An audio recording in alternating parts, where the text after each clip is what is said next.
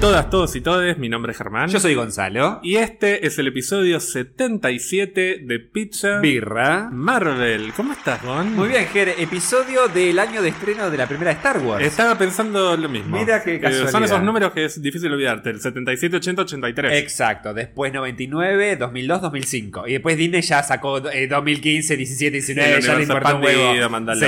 ¿Vos cómo andás? Bien, todo bien. ¿Vos viste algo en la semana? Sí, fui con unos amigos a ver Jungle Cruise. Ah, la mira. de. Con La Roca, el, fu- el futuro Black Adam de DC. Y con nuestra no eh, Sue Storm.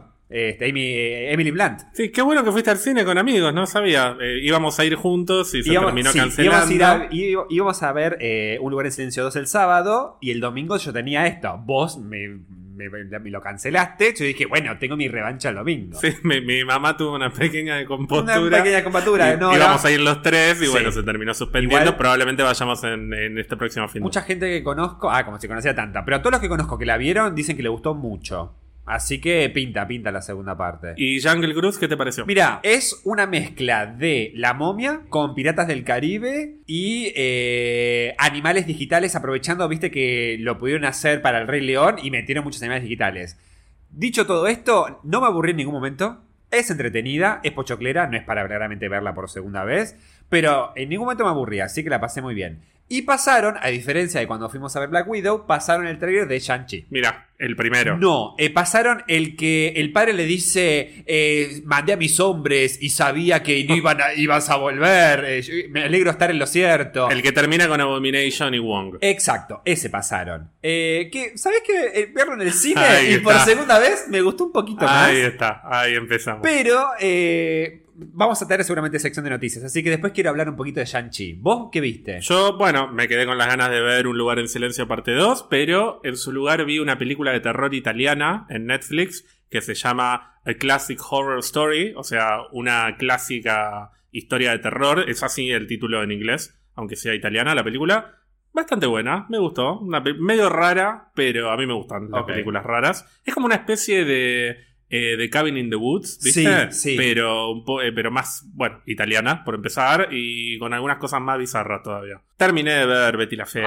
Ay, me, me duele que haya terminado. A mí me duele, pero además lo que más me molesta es que los últimos 20, 20 y pico de capítulos de Betty a mí no me gustan. A mí no me gusta cómo termina Betty ¿Está la muy Fea. forzado? ¿Cómo qué pasa? No me gusta cómo termina la historia, a mí. Y en general hay mucha gente que comparte esa opinión. Y hay historias que además quedan ¿Y medias inconclusas? medias inconclusas. Sí, la- el, el final de Marcela y Patricia es un mamarracho. Es medio raro, ¿no? Yo me acuerdo. De hecho, para la segunda parte, ellas dos no aparecen. No aparecen. Otra cosa que vi que tenía pendiente desde hacía varios días es Masters of the Universe Revelation. Ah, la, que serie hay tantos. Eh, Tantos gente, grande. Hombres yo- heterosexuales de 50 años llorando. "Eh, me arruinaron He-Man. Pero, ¿qué- ¿de qué se quejan? Yo solo leí que hay muchos memes Eh. burlando a la gente esa que se queja. No es muy difícil imaginarlo. No, eh, eh, puedo decirlo porque es spoiler. ¿Que pero... que He-Man es gay ahora? No. No, pero ya tenían que meter la inclusión. Ah, claro. eh, Etcétera, etcétera, etcétera. Como, dale, tenés además, ¿cuántos capítulos de He-Man hay de los 80? Ay, pero encima 500 es más un o menos. animado que se inventó para vender juguete, así que imagínate, igual que los Transformers, todo bien igual, pero bueno, Pero es como- ¿Alguien se esperaba que iban a hacer exactamente lo mismo que en los 80? Era obvio que lo iban a cambiar. Encima es Netflix. Ahora lo que voy es, sacando todo ese quilombo de, de llorones, eh, la- la- ¿está buena? Esos, son cinco capítulos nada más, ¿no? Son cinco capítulos, es la primera parte de la primera temporada, digamos. Está buena, eh, me gustó. Tiene momentos. Épicos, o sea, épicos no digo, pero para lo que es, tipo, están buenos. Bien, Tiene momentos épicos, pero fundamentalmente tiene momentos sorpresivos. Pasan algunas cosas que yo no me esperaba que, que sucedieran y nada, a mí me pareció una linda sorpresa. Yo lo miraría solo por un personaje que te voy a preguntar qué onda. Orco. Eh, amo a Orco. eh, siempre me encantó ese personaje flotando con la carita toda oscura que no se ve. Lo amo. Y está dentro de lo mejor de la sí, serie. sí. amo ese personaje. Hay vínculos con. o vínculos entre personajes que uno no se esperaría. Claro. El casting también está muy bueno. La voz de Tila la hace Sarah Michelle Gellar. sí, es eso lo Buffy, había leído, sí. Y la voz de Evelyn es Lina Headey, o sea, Cersei de Ah, Game of Thrones. No me digas, mira. Y hay un momento muy lindo además que es el encuentro entre Skeletor y otro villano de la serie original que es Merman. Ah. Que la voz de Skeletor es Mark Hamill y la voz de Merman es Kevin Conroy, que es la histórica voz de Batman Sí, de la serie sí, animada sí, y de Y él era el Guasón cuando él era el Y él Guasón. era el Joker. Ah, y se Entonces es un momento muy meta que está muy bueno. Estuve viendo también un anime que está muy de moda, que es Tokyo Revengers. Que me, está, me tiene bastante enganchado, lo estoy disfrutando. Y volví a ver, porque la subieron a Netflix y está todo el mundo con esto, Ocupas. Ah, sí. Que tengo entendido de que la banda sonora original no está porque no pagaron los derechos, la cambiaron. Hicieron no algunos cambios en la banda de sonido por tema de derecho, pero a Pero grandes rasgos es la misma serie. La serie sí. impecable igual. Sí, eh, la calidad cómo está porque es una serie vieja o más o menos se defiende. Para mí es una serie que se re sostiene. Ah, bien. Encima bien, está bien. remasterizada, se ve Ah, muy bien, genial. está bueno. Bueno, con- tenemos un episodio cargadito esta semana. Antes de contarte de qué vamos a hablar, hacemos un pequeño repaso de noticias. Ah, cosas decir un repaso de la fase 4. Otra vez la fase 4. Dale, dale, repasemos. Lo primero que te quiero preguntar es qué te pareció el primer episodio de What If. ¿Que ya salió? Claro, ¿no lo viste? Se llamó ¿Qué pasaría si Scarlett Johansson se peleara con el ratón? Es verdad. ¿Y qué pasaría? Lo que, el meme que yo te pasé, onda de Basin C. Nunca hubo una Black Widow en Marvel. Sí. Pero, ¿sabes lo que me llama la atención? Va, no es lo que me llama la atención. Creo que esa demanda va a marcar un precedente posta en cómo empezar a eh, cerrar contratos con los actores y actrices con respecto a los estrenos en el cine y ahora que le está dando tanto peso eh, todo lo que es el streaming. Porque si te lo pones a pensar, por más que estén al 100% los cines abiertos en Estados Unidos, hay mucha gente que tal vez no es que desconfía en volver, sino que ya no quiere volver, no le interesa. Si Disney le está ofreciendo la oportunidad de ver en simultáneo el estreno, tanto en cine como en Disney Plus, dijo. Muchos dicen, me quedo en mi casa, me encanta quedarme en mi casa en vez de bancarme a gente ahí comiendo pochoc, lo que sé yo. Entonces digo, tal vez marque un antes y un después este, esta contienda judicial. Sí, por si alguien no sabe de qué estamos hablando, la semana pasada Scarlett Johansson, o sea, nuestra viuda negra, demandó a The Walt Disney Company, nada más ni nada menos, O sea, al ratón. al ratón, alegando un incumplimiento de contrato por el estreno de Black Widow en Disney Plus, que sabemos que es una película que originalmente se iba a estrenar solo en cines, como el común de las películas hasta antes de la pandemia, pero bueno, el argumento de Scarlett es que, y de los abogados de Scarlett, es que Disney eligió sacrificar parte de la recaudación de la película, de la recaudación que hubiese tenido si se hubiese estrenado exclusivamente en cines, en favor de hacer crecer a su propio servicio de streaming, que es Disney Plus. Lo que plantean es que por contrato se había garantizado un estreno amplio en cines y que no deberían haber estrenado la película en un momento en el que el mercado todavía está débil, porque es cierto que el mercado del cine todavía está débil y Claro. además están las circunstancias que describiste vos recién, Sí, sí, el sí. tema de los cambios culturales y demás, que seguramente también tengan que ver con la falta de seguridad y de confianza sobre la circulación del virus, Sí. sobre las variantes, etcétera. Sí. Pero básicamente plantean que si la recaudación hubiese sido mayor, le habrían tenido que pagar un monto más grande a Scarlett como productora. Y esa diferencia se la termina llevando Disney Plus. Eso es básicamente un choreo lo que describen. Y también critican que no hubo ni siquiera un intento ni voluntad por parte de Disney por revisar el contrato, porque ponele que deciden hacer esto porque el contexto los obliga y no les queda otra. Según ellos, y según Scarlett, no hubo una, una intención por parte de Disney de revisar esto para que todas las partes salieran igual de beneficiadas. O sea, básicamente no hubo un mensajito que diga, che, mira, estamos pensando esta idea, qué sé yo, o ni siquiera decirle, che, bueno, Scarlett, mira, vamos a hacer esto y te, vamos a dar tanto por lo que por este cambio. Nada, fue como Nada. boom. Nada, y Disney además contestó un poco con los tapones de punta, diciendo que la demanda no tiene sentido, que hay que tener en cuenta el Sí, contexto. me- ah, perdón, yo leí un poco y salieron a decir medio como diciendo qué desconsiderada y insensible el reclamo cuando la gente se está muriendo. Claro, usan de argumento la pandemia para defenderse, como diciendo qué canalla. Sí, lo cual es, es, es muy canalla. Ese es el tío rico, me Ese es el tío rico. Es el tío rico, Es el tío rico. que aparte es un hombre de otra generación, Claro. entonces es complicado. pero es, es muy canalla. Hay muchos casos de este estilo. Estoy pensando, por ejemplo, en Shonda Rhimes, que es una de las productoras de televisión más importantes Sí. de, de Estados Unidos. Produjo Scandal, produjo How to Get Away with Murder Ah. Sí. y un millón de, de estas series que son medio telenovelescas, Sí. ¿viste? Se llenaron de guita con las series de, de Shonda Rhimes y tuvieron un montón de idas y vueltas legales. Y la mina estalló un día que va a Disney con su familia a- al parque, o sea, va a Magic Kingdom. Sí. Y ella tenía un, como un pase libre para entrar al parque de Disney Sí. porque básicamente como, como un beneficio corporativo, Sí, digamos. Y cuando están en la puerta le dicen que el beneficio solo aplica a ella, que a la familia no. Ay, y la mina llamó por teléfono como Al diciendo, ratón, che, claro, me todo bien, pero vine con mis nenes, que aparte, obvio, Claro. boludo, es Disney. No, no es que se fue a un spa. Claro. ¿Con quién va? ¿Y qué va a ir sola a tomar un helado? Pero- Y le contestaron tipo, bueno, pero encima que te damos Ah, ¿en un serio? Sí, o sea, Ay, muy pijotero. ratas, y ahí la mina se recalentó y cortó los contratos y abrió su propia productora. Bueno, hay un montón de casos de este estilo en los que después se, se victimiza un poco Disney. Sí, Y en el sí. caso de Scarlett, independientemente de si tiene razón o no tiene razón, nadie podría pensar que Disney va a perder una suma catastrófica de dinero por compensar un poco A Scarlett, claro, sí, sí, sí, que- algo que estaba pautado en un contrato. Claramente no, se- no se van a desfinanciar por pagarle que- esos millones de más que, que por contrato debería corresponder. Obviamente estamos siempre hablando de mucha plata. Yo me, igual me la juego que acá también está un poco el tinte que sigue estando presente de a esto a Robert Downey Jr. no se lo hubiesen hecho. A Chris Evans tampoco. Eh, se lo hacen o a una mujer o a un actor que está recién arrancando como diciendo, bueno, eh, vos quedate calladito, vas a crecer porque estás en Disney, qué sé yo. A Shang-Chi se lo hubiesen hecho igual para mí, porque es un actor que dentro de todo está empezando Y sí. a aletear. Y- Entonces, ¿qué va a decir? Me quedo callado porque si hablo después no tengo más carrera en este monstruo que te eleva y te pone el reconocimiento mundial. Entonces se lo hacen a una mina que es reconocida mundialmente, pero a mujer la cagaron. O a Shang-Chi, mira, si no hubiese estallado lo de Scarlett, seguramente a Shang-Chi le hacían lo mismo. Sí, y de hecho, como bien dijiste vos hace un rato, esto está dando el pie a que otras figuras se estén animando. O sea, se está hablando de Emma Stone con respecto a Cruella. Se está hablando de Emily Blunt, precisamente Mira. por Jungle Cruise.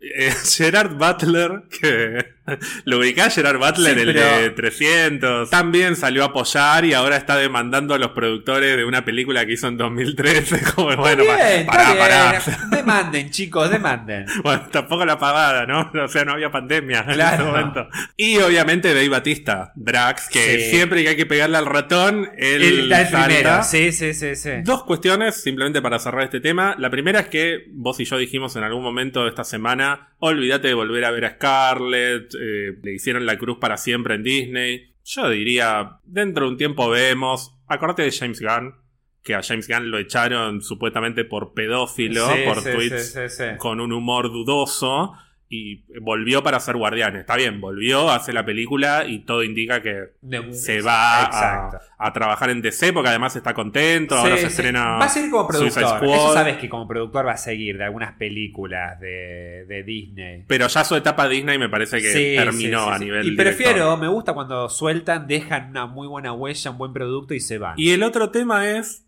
¿qué dice Kevin Feige de todo esto? claro, eso estaba. Eso no. Bueno, como es un conflicto entre Disney y Scarlett y no entre Marvel y. Scarlett, aunque bueno, Marvel es de Disney, él no salió a hablar públicamente, pero hay mucha gente que estuvo conversando informalmente y ya circuló la versión de que está muy enojado con Disney, Claramente. básicamente. Sí, sí, de hecho, Kevin Feige, esto no es ningún secreto, fue el principal lobista de que las películas se estrenaran en cine. Que no las lanzaran por Disney Plus. Por eso tardó tanto la vida en llegar. Por Claro. eso llegó en julio y no en mayo, por ejemplo. Después de haberse pateado desde noviembre del año pasado, que es una fecha a la que también habían pateado Sí, desde sí, mayo sí, del año anterior. O sea, se fue pateando de fecha en fecha porque Kevin Feige hacía el lobby para que las películas se estrenaran en cine y recaudaran la mayor cantidad de plata posible. Y fundamentalmente lo que le molesta es no pueden maltratar de esta manera a una figura tan importante para la franquicia Claro. como Scarlett Johansson. Es realmente una falta de respeto y una falta de tacto. O sea, que te, como diría Ileana Calabró, la, la querés toda para vos, ratón. Pero claro. Tener ah, los bolsillos cosidos. Pero. Vos sabés que esta situación de, de cuestiones legales, el cambio del hábito en el público, el tema de, de que. de, de de, los, de las nuevas formas de contrato, qué sé yo. Vos sabés que eh, de lo que me dijiste la otra vez de por qué estamos en julio, agosto, y no hay trailer todavía de Spider-Man. Vos sabés que para mí es toda una gran bomba de que siguen muy inseguros de cuándo estrenar las películas, porque me parece que puede ser un antes y un después la pandemia en cuanto al hábito de consumo de películas. Mirá si el cine pierde definitivamente un gran caudal de gente que si me seguís estrenando las películas en simultáneo, yo sigo eligiendo quedarme, quedándome en casa, aunque mi pantalla tenga eh, 25 o 30 pulgadas, eh, pero antes que ir al cine.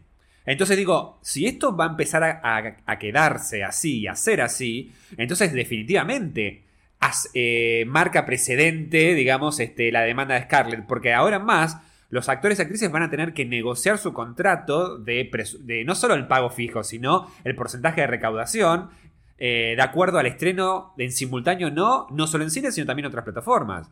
O sea, y por eso con más razón digo, eh, tiene sentido lo de Spider-Man. O sea, Claro. tienen la, ellos, sobre todo Sony debe ser, tienen la mente fija o la idea fija de que tiene que ser estreno en cine. Para mí solo en cine. Nada de estreno simultáneo. El tema es que es, me parece que con diciembre no llegamos porque, está bien, vacunamos todo Estados Unidos, pero la variante, la variante Delta de acá, que todavía falta vacunar al resto del mundo, los mercados europeos, China, qué sé yo.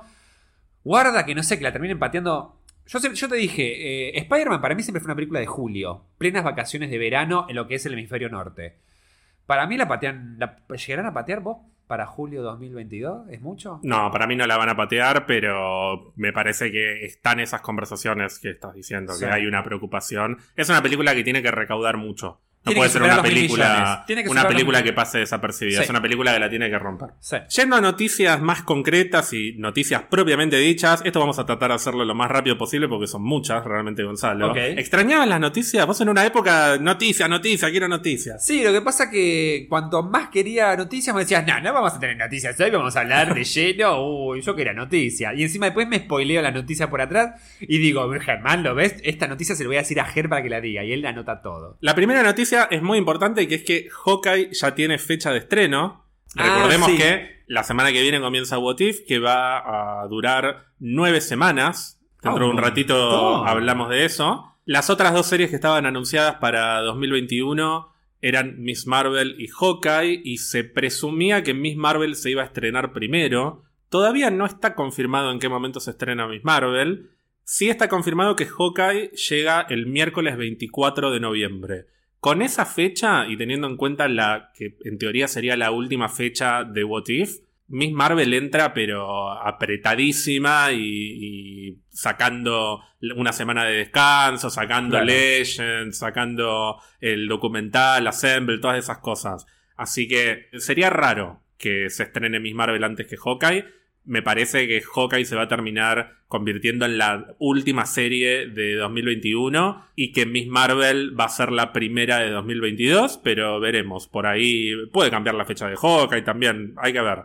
Pero en principio, la próxima serie después de What If es Hawkeye. Esto lo anunciaron además con una fotito en la que están. Es como la primera foto oficial de Clint y Kate Bishop, que sería el personaje que interpreta a Hailey Steinfeld, que es como, como la heredera La de heredera. Hawkeye. Sí, digamos, la vi, la- que está ella la con el arco ya. Ella de Violeta y él está ahí como. Como que van a, a entrenar, me parece. Sí, me había, me había spoileado la fecha. eh, y también, hablando de, de Miss Marvel, revelaron una foto más o menos oficial, no sé si es muy actual o no, de ella así posando con lo que sería ya su uniforme oficial. Hay una foto que es tipo arte conceptual de Miss Marvel. Sí, hay muchas fotos de Miss Marvel. Yo trato de no meterme mucho en eso para no cargarte de spoilers Ah, y esas está, cosas, está, está. pero sí. Eventualmente cuando salga algo más oficial, te lo, te lo Sí, me estuve spoileando mucho, la verdad, esta semana. No me gusta. Veo que estás muy, muy cargado de información, Gonzalo. Te hago una pregunta así muy rápidamente. Sí. Suponiendo que, bueno, se estrena Hawkeye en noviembre y Miss Marvel antes o después, pero ahí pegadita. ¿Te acordás qué tenemos después de eso? Sí, tenemos. En televisión, Ah, en te digo. televisión. Y tenemos. No en orden, pero tenemos She-Hulk, tenemos eh, Secret Invasion, tenemos Armor Wars, tenemos Eh, Moon Knight, eh, me está faltando una, que no me acuerdo. Ironheart. Ironheart, claro, gracias. Está bien, a grandes rasgos eso es más o menos lo que tenemos. No hay fechas de estreno, pero asumimos que van a llegar primero She-Hulk y Moon Knight porque son las que ya se están filmando. De estas dos series te cuento que en las últimas semanas se sumó a She-Hulk Josh Segarra, que es un actor que quienes hayan visto Arrow lo recordarán por interpretar a Adrian Chase en la temporada 5. Fue un personaje muy importante Ah. y es un casting que a mí particularmente me gusta mucho. No se sabe para qué Ah, personaje, no sé pero qué, ok. bienvenido. Y a Moon Knight se suma Gaspard Ulliel, que es un actor francés François. que está más bueno. Ay, ¿en serio? Ay, no quiero ver. Es el típico francés de Ah, foto de perfume, Claro, ¿viste? Con- sí. sí, sí, pero como muy, muy súper hegemónico, pero Claro. bueno, es, es francés, es, muy francés, atractivo. claro. Alto, seguro. Seguro, creo que mide como dos metros, sí. Interpretó a Hannibal Lecter en Hannibal Rising, en una Hannibal Rising le pusieron como ¿Qué el- es Batman? Claro, Ok. es de 2007 la película. Ah. es, es esos títulos muy Sí, 2000 sí, sí. Y también hizo de Yves Saint Laurent en la película de Yves Saint Laurent, así que te imaginarás que si hizo de semejante figura, tiene con qué. Tiene porte para tiene- eso. Claro, exacto. En este caso sí sabemos qué Ah. personaje va a interpretar. Va a ser Midnight Man, que es, es como el nombre de la medianoche, que es un enemigo de Moon Knight. Todo esto es muy cabotaje, Gonzalo. ¿Qué quiere que te diga? Para Pero mí bueno, es mentira. no sé, bueno, se llama así. ¿Qué quiere que te diga? No sé, yo estoy leyendo la historia del universo de Marvel que me regalaste y no hay ningún Midnight Man. Eso, ¿cómo se pronuncia? Bueno, convengamos que son personajes muy secundarios los de Moon Knight. Bueno, verdad, sí, Pero sí. tengo más noticias de casting que no solo tienen que ver con series. Son dos incorporaciones para Black Panther Wakanda Forever, Ah. la secuela de Black Panther que ya se está filmando y de la que ya hay alguna que otra foto dando vuelta. Sí, pero eso no me spoileé nada y es de lo que menos quiero saber. Me parece muy Mira, bien que más, no te, hayas digo, quiero, menos quiero saber menos de Black Panther que de Spider-Man. Porque es, es otra cosa. La primera noticia de casting sobre esta película es que, de acuerdo a Charles Murphy del sitio Murphy's Multiverse, se unió a la película una actriz mexicana que se llama Mabel Cadena, Ajá. tiene unos 30 años y acordate que tenemos a Tenoch Huerta Sí. como Namor Sí. y yo te había contado también que había un casting muy importante para actores y actrices de origen maya Sí. que yo especulo y mucha gente especula que van a ser todos atlanteanos Seguramente. y en el caso de Mabel, se especula que podría interpretar a Namora, que Ah. es la prima de Namor. Que yo quiero creer que le van a cambiar el nombre. No, no primero porque me parece medio boludo Sí, que la prima de Namor se llame Namora. Que claramente, como es un personaje de la era dorada de Sí, los 40, sí, o sea, de antes de Marvel, estoy leyendo en el libro que me regalaste, sí. en la historia del universo de Es más, le Marvel. dicen el, el- el subacuático, suba- subnáutico. El ¿no? submarinero, es Submarinero el nombre original de Namor. Como son personajes muy viejos los que tienen que ver con Namor, en esa época, en los 40, 50, básicamente la versión femenina de Namor le ponían Namora. Es- entonces quedó claro. como medio boludo. Para mí se lo van a cambiar y también para evitar confusiones con Gamora, ¿no? Ah, tenés razón, mira. Y también en los últimos días se reveló que se incorpora una actriz inglesa que se llama Michaela Cole, que trabajó en Black Mirror, trabajó en la serie de HBO I May Destroy You del año pasado, Ajá. entre otras. Es una actriz que es negra y que desde hace tiempo es una de las tantas que aparecen en estos fancastings que hacen para distintos personajes, Ajá. como una favorita para ser de Storm. Así que cuando salió este casting, un montón de gente empezó a decir es Storm, es Storm. A mí me parece personalmente un poco racista pensar que porque entra una actriz negra, encima justo en Black Panther, que son todos negros, Sí, básicamente, sí, va a ser de Storm. Puede hacer de cualquier cosa. Dicho esto. Da, pero Ah, ¿En serio? re bien para ser de Ay, Storm. ay, me una muero. Storm como la de la serie de los 90, ponele, ¿es así? no, no una adolescente. O sea, una no, Storm estilo Halle Berry, Ok. como adulta, Ok. que es lo que yo tengo ganas de ver, como una Storm bien grosa, adulta, empoderada. Vos sabés que eh, si te, el típico chiste de que si te gustaba, si Storm era tu X-Men favorito de los 90, hoy en día sos gay, básicamente. Si te gustaba Storm, si te más- gustaba Jean Grey. Jean Grey, Jean Grey también, pero Storm también. ¿Qué, qué mutante? Ojalá, boludo, con Storm por lo menos eh, era re Manipulación. grosa. Jean Grey se tropezaba. Son malos. Bueno, pero después la Fuerza Fénix, porque ahí vi, eh, como en el libro que me regalaste, la Fuerza Fénix es una que sobrevive del universo anterior. Bueno, no importa. Eh, me encantaría. A ver, es verdad, puede ser el personaje que quiera. Lo que pasa que si ya viene tanto, tanto fandom diciendo que, que esta puede ser, qué sé yo, y yo también le diría, uy, por favor que sea Tormenta. Eh, lo que pasa que, eh, ¿cómo se llamaba Tormenta? O- Ororo. Ororo, Ororo, sí. Sería, sería muy bueno. Y no quisiste ver la foto de Black Panther, pero viste la foto de Thor. Sí, ¿Qué esa la viste, vi. Gonzalo? ¿Querés contarle al público? Vi a, a- Batman. eh, todo de blanco ahí, todo medio pálido, A qué sé Christian yo, Bale. a Christian Bale. Eh, ya interpretando a su rol de, de Korg. El, Gorg. Gorg. Gorg era el otro. Me- eh, el, el- el asesino de dioses. El- el carnicero de dioses, El carnicero de dioses, sí.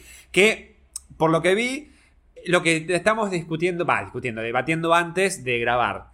eh, que tal vez sea un poco del estilo Hela. Está como bien inter- está interpretado con mucho maquillaje y seguramente le agreguen algunos efectos eh, especiales durante la postproducción. Este, pero. mm, Pero lo vi ahí todo vestido blanco con túnicas blancas y se parece bastante al, al personaje del cómic. Puedo decir que tanto no se va a parecer porque es un bicho muy raro, igual, muy feo en el cómic. Sí, yo creo que no le van a agregar tanto digitalmente a Christian Bale. le- no sé, por ahí le cambian el color de ojos, como pavadas así. Pero es un actor muy camaleónico que le gusta Claro. mucho todo lo que es la, la prótesis, las máscaras. Sí. Y yo creo que va a tratar de usar su rostro lo más que pueda. En las fotos no se ve muy bien, pero me parece que tiene algunas prótesis Sí. en las cejas, en, en algunas partes de la cara. Y no creo que le cubran la cara para que termine siendo irreconocible. Creo que se va a ver claramente que es eh, Christian Sí, Bale. además es Christian Bale. Eh, el- me muero si se filtran fotos ya de, del gladiador. Ahí, como Zeus. Russell Crowe. Y tengo algunas noticias de las series que vendrían un poquito más adelante, ya tirando a 2023, Ah. porque estamos hablando de series que se van a empezar a filmar a partir de enero del año que viene, o sea, a partir de enero de 2022. La segunda temporada de Loki, yo te había contado en algún momento que se empezaría a filmar en enero de 2022. Y nos enteramos también en estos días que a fines de enero otra serie que se empieza a grabar es Echo, que es el spin-off de Hawkeye con este personaje que vamos Sí. a conocer Sí. en Hawkeye, que es una serie que no está anunciada, pero que está recontra confirmada que la van a hacer. Y algo que nos enteramos hace muy poquitas horas, gracias a otra escritora del sitio Murphy's Multiverse, que es Lizzie Hill, es que en febrero van a empezar a filmar otra serie que no está anunciada. Y es una serie que yo te desafío a que escuches los episodios del año pasado y que revises Instagram. Yo te dije en algún momento, este personaje va a ser una serie de Disney Plus porque da al 100%. Y de hecho creo que va a aparecer primero en Moon Knight y después va a tener su propia serie. Estoy hablando de Werewolf by Night. Vamos a tener una serie sobre el que sería el hombre lobo de Marvel. Ah, Creo que ya llegué a esa parte en el libro que me regalaste. Veo que estás leyendo el libro. Sí, creo que ya llegué. Eh, ¿Cómo era? Eh, Es un hombre lobo, no tiene es un mucho hombre lobo, secreto sí, pero realmente. creo que ya llegué porque eh, ya creo que lo- ese nombre lo leí en el, en el libro que me regalaste. Sí. Sí, Werewolf by Night es un personaje de los 70 que en algún momento hablamos cuando hicimos el episodio del costado sobrenatural de Marvel, que en los 70 Marvel metió quinta fondo con cómics sobrenaturales, vampiros, hombre lobo, monstruo del pantano, todo este tipo de cosas. Pero eso te iba a decir, en- eh, llegué, estoy en un momento de la historia del universo de Marvel en que son todos vampiros, hombres lobo, bichos raros. Es como, ¿cómo se nota que lo que vendía en ese momento, en esa década, era, eh, era eso? Exacto. Porque tipo, el Capitán América es como, bueno, t- están todos- los demás están todos medio rezagados. Hay algo de mutantes. Pero es como digo, mirá cómo se van adaptando a lo que consume el público, porque es como el foco de ese, ese, ese número, digamos, del libro que me regalaste. Son todos bichos, son todos monstruos. Y algo de artes marciales también. Sí, porque Marvel en los cómics tiene un costado sobrenatural gigante gracias a los cómics que surgieron en los 70. Y es un costado que en el MCU todavía no está explorado, pero que claramente se va a explorar. De hecho, ya en Loki en algún momento dijeron, trajimos vampiros. Se está dando a entender que hay criaturas de la noche, digamos, Sí, criaturas sí, sí, sí. de lo oculto. En el caso de Werewolf by Night o Werewolf, como le puede decir el hombre lobo si querés directamente, el más conocido es Jack Russell, que es precisamente el personaje que debutó en los 70. Pero yo te conté el año pasado que hace muy poquito introdujeron una segunda versión que se llama Jake Gómez, que es un adolescente que es nativo americano, perteneciente a la tribu Hopi que tiene como es- un personaje que está básicamente diseñado para hacerlo en Disney Plus. Así que Claro. a mí no me extrañaría que o, o que aparezcan los dos o que aparezca esta versión. Ah, Pero yo creo buenísimo. que van a ir por acá. ¿Qué, qué te parece, Gonzalo? ¿Esto No, te no, dan ahora que estoy leyendo el libro que me regalaste, voy, a, voy a- lo voy a hacer muchas veces. eh, me gusta este costado. El tema es que quede bien encajado. ¿Viste? Es, como- es como hoy en día hablas de la Bruja Escarlata, Doctor Strange, de Wong, qué sé yo, y es como que lo, lo aceptás de que hay, hay hechiceros, hay magos, qué sé yo. Este, en su momento era lo más raro pensar en que hablar de toda la parte como mística. Hasta te acuerdas, viste, cuando está en la introducción que Thor dice, ah, así que ahora hay hechiceros en la Tierra. Bueno, y ahora lo, lo- naturalizamos. Bueno, ya va a llegar el momento de. Igual me gustan más los hombres lobos que los vampiros. Eso sí, te- eso pero a gusto personal. ¿A vos qué te gusta de lo sobrenatural? Y vos sabés que a mí me gusta todo, el, costado sobrenatural, o sea, todas las historias de este estilo. Me da ganas de ver Werewolf by Night, pero me gustaría que fuese una historia más del estilo de- del nuevo personaje. Me parece más interesante este personaje nuevo que el otro, que es como un personaje más clásico que vi millones de veces. A mí en general me gustan las historias con personajes un poco más originales, más... eh, como menos hegemónicos, Va- digamos. vamos a llegar entonces a, tener en el MCU a nuestro Edward Cullen y al otro, el, el peticito, el enano, este que era el, el- el- el- la- el lobo lampiño. ¿Cómo era el otro? Tim, Tim Edward Jacob. y Tim Jacob. Jacob. ¿Vamos a tener estos dos en el MCU algún momento? Me parece que se va a ir armando el costadito sobrenatural con todo este tipo de personajes y no sé si Team Edward, Team Jacob, pero para mí en algún momento se viene un assemble sobrenatural. Ah, me gustaría. ¿Por qué no liderado por el Doctor Strange? Te la dejo ahí picando para, para futuro. O por qué no liderado por Moon Knight, ¿no? Tal También vez. puede ser. Y si yo te contara Ah, ¿qué me va a un casting que se filtró, pero esto ya es muy spoiler, pero no te lo puedo no contar. ¿Algo de Wiccan? Es un casting que no te voy a decir para qué película o para qué serie es. O de Hulk. Es un actor de unos 20, 22 Ah. años. ya está. Hace de un chico muy joven que está en una especie de prisión para adolescentes Ok. y que recibe la visita de su hermano. Ay, no me digas que es Speed. Hay un casting filtrado de un actor que se llama Julian De Baker para interpretar A Teddy. a Tommy, A Tommy, a Maximoff. Tommy, sí. Tommy Maximoff, el hijo de la bruja escarlata, uno de los dos hijos que conocimos en WandaVision, pero más grandecito. Más grandecito. Bueno, entonces. Bueno, si ya tenemos un casting posi- posible. No te digo para qué es ni para, No, no, ni para dónde. Pero sí es un posible casting. Entonces, eh, lo que nos queda es que algo va a pasar con ellos, claramente, en Doctor Strange 2. Esas almas por ahí dando vueltas no están tan perdidas. Yo, lo que yo te decía, yo pensé que no iban a ir de entrada con la idea de que estas almas que reencarnan en dos adolescentes, de qué sé yo.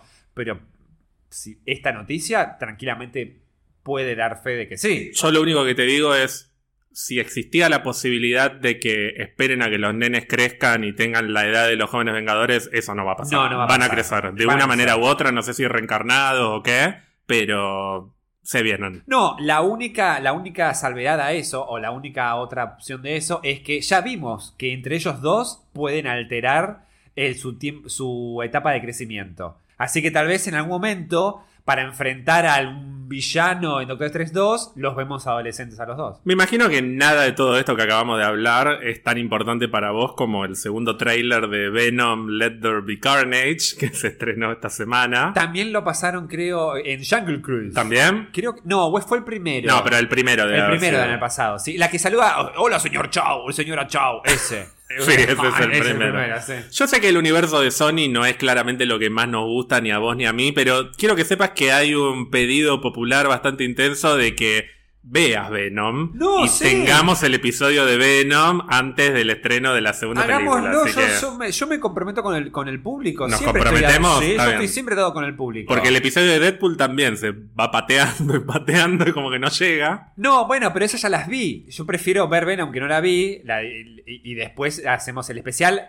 ¿Qué? Tipo una semana antes de la. ¿Cuándo se estrena Venom 2? Venom 2 tiene fecha de estreno en Argentina para el 16 de septiembre Ah, y en Estados Unidos el 24, o sea, la semana siguiente. El trailer, esto es algo que le llamó la atención a mucha gente, dice This Fall, no dice 24 de septiembre. Ah, la buena noticia es que si dice This Fall, no, eh, es este, este otoño, Este o otoño sea, para no ellos. va a ser el año que viene, o sea, si se llegara a postergar sería un mes, no sería Claro. una locura. Yo quiero creer que es más por un tema de unificar las fechas de estreno, porque en, en Reino Unido, por ejemplo, se estrena una semana antes, igual que acá. Sí. Así que capaz sacaron un único tráiler y listo, pero bueno, veremos. Si no es en septiembre, va a ser en octubre, noviembre, pero en principio en Argentina el 16 de septiembre. Creo que esas son todas las noticias que tengo esta semana. Gonzalo, ¿te gustó eh, esta sección? No, esa última noticia me mataste, boludo. La No de Venom, no la de Venom. sí, eso me mató para mal. Pero la de la de, la de Tommy eh, fue como, oh. Bueno, Gonzalo, ¿querés saber de qué vamos a hablar esta semana? Sí, solo antes de- quiero decir una cosita. Qué feo el póster, el último póster de Shang-Chi. Metieron Sí. más cosas, pero me metieron una abominación abajo. No, y a la derecha hay un auto. Hay un auto, arriba hay un graffiti. Sí, está muy. Está bien que Marvel no se destaca por sus póster. En general, la gran mayoría de los pósters de Marvel son feos. También entiendo que tiene que ver con regulaciones contractuales, con que tienen que mostrar la cara de los actores, tanto porcentaje del póster. Por eso, la mayoría de los pósters de Marvel son caras. Caras, O sea, todas las sí. personas ahí posando, ¿viste? Sí, pero en Y, Infinity y War- amontonada en- con Robert Downey Jr. Sí, gigante. pero Infinity War y Endgame estaba más equilibrado. Acá, ¿qué me metes? Un auto, un graffiti y encima él y después peleando abajo también con el padre. O sea, ya me estás contando el final de la película. No, eh, no, bueno, la pelea no me parece que sea un spoiler, es lógico que todo conduce a una pelea padre-hijo, No, están los trailers. Muy feo. Peor me parece el, el auto que está ahí, ocupa más espacio que los actores Rápido y furioso, boludo. Y con esa música, bueno, un desastre. Quería decirlo, nada más. La voy a ir a ver, obviamente. Gonzalo, la semana pasada tuvimos nuestra introducción al multiverso. Sí, y- que no entendí nada igual, pero sí. ¿Cómo no entendiste nada? Bueno, me quedé muy mareado, eso quiero decir, porque tantas cosas. Igual después yo, con todo lo que aprendo, voy y empiezo a chamullar. No, porque no sabés que lo que pasa es que el multiverso, la Tierra 636. Pero yo te adelanté que ese episodio iba a ser apenas el principio de nuestro zambullido Oh. multiversal. ¿Por qué? Porque la semana que viene comienza What If, What que va a ser la serie que abra la puerta a, los golpes al multiverso. O sea, ya en realidad la abrió un poquito Sylvie en el final de Loki, pero en What If nos metemos de lleno en múltiples realidades de qué hubiese pasado o qué pasaría si.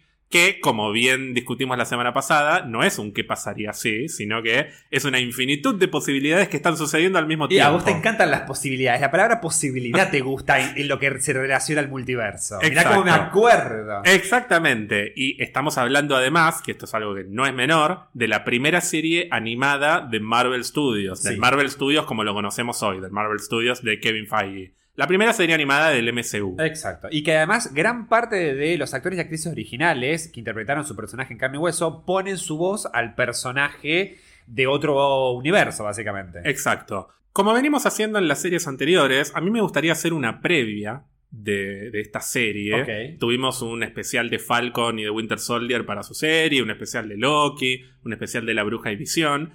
Pero acá realmente no tenemos un personaje del No. cual agarrarnos, si bien hay algunos que parece que van a ser bastante prominentes. Pero lo que sí podríamos hacer, y creo que te va a gustar la idea, y te invito a que me acompañes, Dale. es hacer un recorrido de cómo fue el camino de las series animadas de Marvel hasta llegar a What If. ¡Ay, me gusta! Pero cuando te hablo de un recorrido, es un recorrido que comienza en los 60. Sí, sí, no pasa nada, no pasa nada. Obviamente son un millón de series y películas también, porque hay algunas películas animadas, las que tenemos para, para mencionar, así que no nos vamos a meter con todas, las vamos a listar en la medida que podamos, por ahí me olvidé de alguna, si es así le pido disculpas, pero no nos vamos a meter a fondo con todas y cada una de ellas. Sí nos vamos a detener un poquito más en alguna que otra que son un poco más especiales para nosotros o para la gente que nos escucha. Seguramente en Instagram subas un posteo que tenga un poco más el detalle, no un detalle, pero sí menciones a todas cronológicamente por si alguien quiere saber un poquito más. Bueno, anda la de 1968, que ahí tenés Spider-Man seguramente. ¿Cuántas series de Spider-Man que debe haber? Seguro. Yo pensaba hacer algo más simple para Instagram esta semana, pero ya que Bueno, o sea que ya eso. le trataría para la casa. Está bien, no te lo voy a pedir a vos porque ya sabemos cómo termina eso. Te invito a que Dale. comencemos con los orígenes de Marvel animado, Ok. que los orígenes son en los 60, igual que los cómics. ¿Sabes cuál es la primera serie animada con personajes de Marvel? ¿La ubicás? Me vas a decir Spider-Man, No, seguramente. Cuatro pero- Fantásticos. Mm, casi, pero no. Hulk. La- No. Ah. Eh, eh, en realidad sí, pero no. La primera serie original de Marvel se llamó The Marvel Super Heroes, Ah. que yo estoy segura de que la viste alguna vez en algún lado con alguna foto. Es una serie que obviamente está basada en los primeros cómics de Marvel, porque es una serie del año 1966. Cada capítulo duraba media hora y estaba dividido en cinco segmentos. Ah. Cada segmento duraba aproximadamente 5 a 7 minutos y estaba dedicado a un superhéroe distinto. Tenía cinco personajes, cinco superhéroes protagonistas, cada uno dueño de un segmento. Capitán América, el Increíble Hulk, Iron Man, Thor y el submarinero, justamente Mira. Namor, del que hablábamos hace un ratito.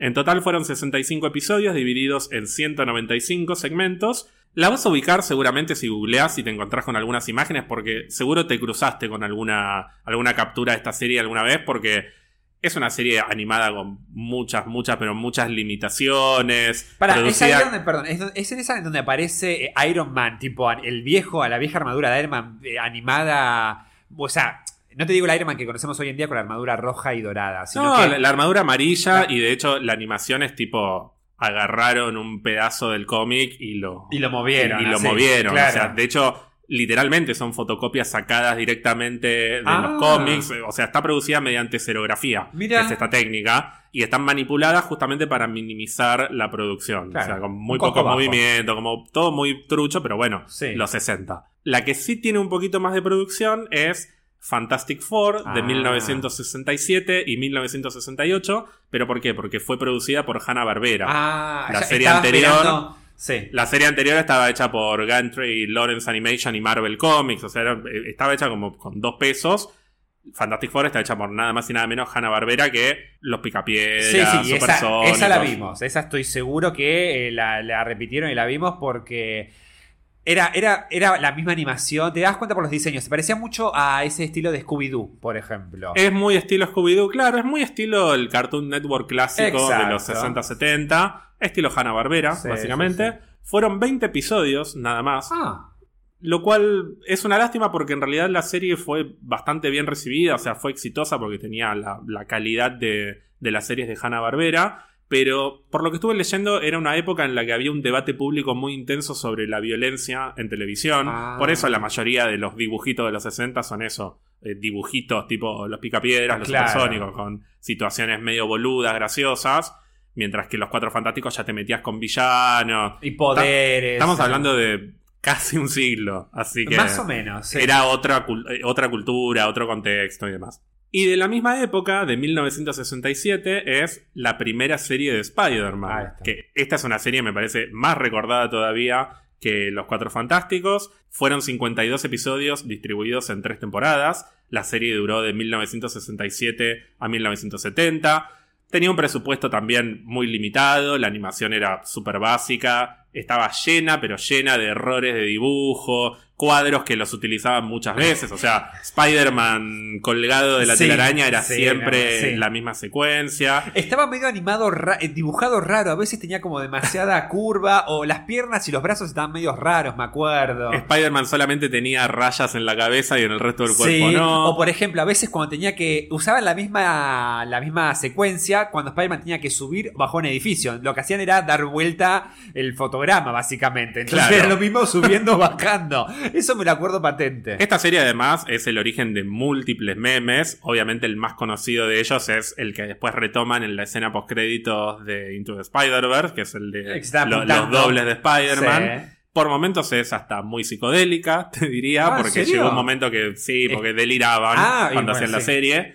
Pero yo creo que lo que más recordamos todas, todos y todes de esta serie, además del meme, es la icónica canción. Exacto, porque la canción de Spider-Man es de esa, de esa serie animada. No, no, no se había inventado una película, ni, ni siquiera las de los 90, que claramente las 90 era otra cosa. Exactamente, que yo no sé si sabías que esta canción fue compuesta por Paul Francis Webster y Bob Harris. Y Paul Francis Webster fue nominado 16 veces al Oscar a Mejor Canción. What? Y ganó 3 Oscars de esos 16. Ah, Así que ese tipo es el compositor del tema de Spider-Man. Me parece que sabe un poco de música. No, no, seguro. Yo sabía que había un tema con los derechos, de que cómo Marvel tenía, porque además de que tenía que, viste, que sabemos de, de Marvel queriendo recuperar derechos de los Cuatro Fantásticos, de los mutantes, qué sé yo, había un tema con recuperar el derecho de esa canción. para poder poner las películas. Claro. Por eso yo creo que cuando la primera película de Tom Holland, que te arrancan los créditos con pam, param, pam, param. Yo creo como diciendo, che, la tenemos, usémosla cuando podamos. Sí, de hecho la siguen usando un poquito. La siguen usando, pero yo creo que había- hubo todo un tema legal para poder recuperar los derechos de, de reproducción y adaptación de esa canción. De hecho, perdón, eh, está la, la, versión de las películas de Tobey Maguire, que está la, la china, ¿viste? De, eh, om la laña, om la laña. Sí, hay una versión de los Ramones De los también. Ramones es, una, también. es una de las canciones más reconocidas Sí. de la cultura pop. Sí, lejos. tal cual, tal cual. A lo largo de la década del 70 no hubo animación en Marvel, me parece que con esto fue suficiente para ellos, decidieron dedicarse a otra A los cosa, cómics, sí. a los cómics, algo más rentable, como todo esto del Black Exploitation y, y las historias de terror. Exacto, ahí, ahí donde estaba la papota. Claro. En los 80, o sea, a fines de los 70, mejor dicho, en 1978, vuelven a incursionar en animación para televisión con The New Fantastic Four, la Ah. segunda serie de los Cuatro Fantásticos. En este caso, no producida por Hanna-Barbera, sino por The Patty Freeling Enterprises y por Marvel Comics Animation. O Ah. sea, ahora sí, Hay una, una división. división de animación de Marvel Comics, que es la antecesora de las que van a venir después. Fueron solo 13 episodios y es principalmente recordada porque de los cuatro fantásticos solamente hay tres. No podían usar a la antorcha humana porque había un problema con los derechos, porque se suponía que Universal Studios iba a hacer una película con la antorcha humana. De nuevo, épocas en las que vendían los derechos de los personajes por- o, vendían plata. o los licenciaban, mejor dicho, para Sí, que sí. hicieran cosas que después no salían porque era otro mundo. De hecho, esta película de la antorcha humana jamás en la vida sucedió. No creo que no, no llegó a ver ni guion ni nada. Pero en ese momento no se podía usar el personaje para la serie. Mira. Así que en su lugar pusieron a Herbie. Que yo estoy seguro que lo ubicás. Lo viste alguna vez. Es un robot que es, es como el robot de los cuatro fantásticos. que Sí, vos es- sabés. también es origen de muchos memes porque es tipo, reemplazamos a la antorcha humana con este robotito de mierda. Pero eh, no, es, no tiene un diseño parecido a lo que era cortocircuito, ¿no? No. Como una especie de Wally. Esos Ah, robots bueno. que son muy chiquititos. Bueno, cortocircuito. Wally es una inspiración a Exacto. mucho diseño cortocircuito, ¿viste? Johnny Five, como le decía en su momento. Este, creo que, estoy seguro que algo lo vi. Pero que, creo que lo terminé viendo más en parodia.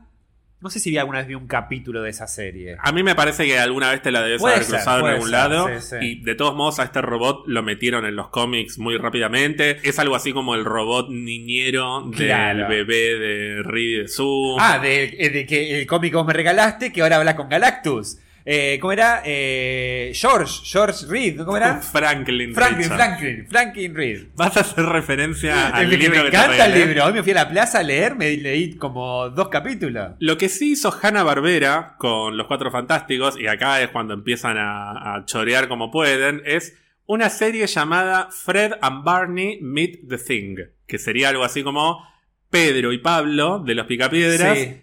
Conocen o se encuentran con La Roca. La Roca. Ay, ¿vos sabés que creo que yo vi eso? Que en realidad no es una serie de los Picapiedras y La Roca, sino que es una serie de dos partes, dividida en dos segmentos, en realidad tres segmentos. Un segmento para Pedro y Pablo Picapiedra, o sea, como un spin-off de los Picapiedras, y dos segmentos para La Roca, que alguna vez dijimos, tanto La Roca como la Antorcha Humana eran los personajes de los, Los- Cuatro claro, Fantásticos porque eran sí. lo que le gustaban a los chicos. Exacto. Y los juguetes que más vendían seguramente eran de ellos dos. No tenían nada que ver un segmento con el otro, pero bueno, Hanna Barbera sacó esta serie simplemente para tener un espacio en el que pudiera contar estas, estas Ah, historias. O sea, no es como los picaperas conocen a los supersónicos. no, no, no, no es un crossover. Ah, no es es un espacio en el que meten dos segmentos que no tienen nada que ver uno con el otro. Solo aparecen juntos en el título de la serie, en Fred and Barney Meet the Thing. ¡Hijos de puta! Sí, sí, ese, para, o vengan, sea, si compren, sabía de animación y cómo vender eh, eran ellos, pero bueno, ese estudio. Esto es del año 1979. Mirá. Y también en 1979 sale una serie de televisión de Spider-Woman. Ah. Spider-Woman, un personaje que dijimos miles de veces que lo único que tiene en común con Spider-Man es el Spider, porque son personajes que no tienen nada que ver.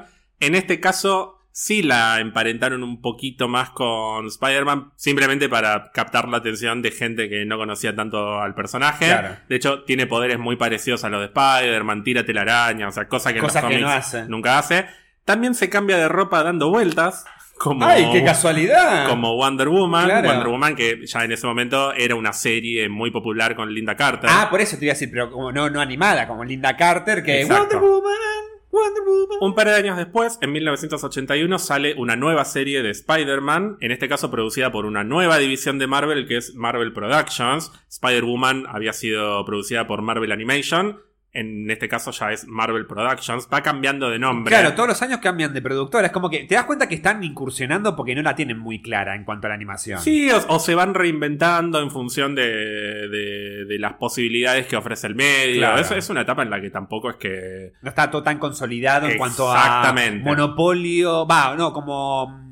No monopolio, sino como emprendimiento de, de empresas y de animación. Van, están probando y se alían o con socios o no. No, y hablo también de- del contexto en términos de medios, ¿no? O sea, Claro. nosotros pensamos en dibujos animados y nos imaginamos Cartoon Network. Claro. La idea de un canal de televisión dedicado a dibujos No, animados sí, fue revolucionaria en su momento. Nadie lo podía creer cuando salió Cartoon Network, bueno, ni hablar más localmente Magic, Sí, Big Channel, Big etcétera. Pero en ese momento era tipo los dibujitos que pasan a la mañana, el sábado, sobre todo los sábados Es a la mañana. Es verdad, es verdad. Pero bueno, esta serie de Spider-Man es una versión ligeramente más modernizada de Spider-Man, más alineada a los cómics de los 70, a diferencia del cómic anterior, pero sigue siendo una serie hecha con un presupuesto más o menos limitado. En este caso se destaca por la participación de muchos personajes invitados, entre ellos el Doctor Doom. Acá está el origen también de, de muchos memes del Doctor Doom mal dibujado. ¿viste? Ah, sí. Te iba a preguntar si acá también aparece ya el Doctor Strange. Me parece que sí. Y O la, esa- la verdad que no te sé. Ah, o- o es en los No 90. tengo el listado. No, está, está, está. No me acuerdo si el Doctor Strange aparece ya en esta serie con Spider-Man o aparecía en la de los 90. No, no en los acuerdo. 90 parece seguro, Eso pero sí. en esta serie, si me preguntás personaje por personaje, no tengo la menor idea, Gonzalo. Lo que sí te puedo decir es que en paralelo a esta serie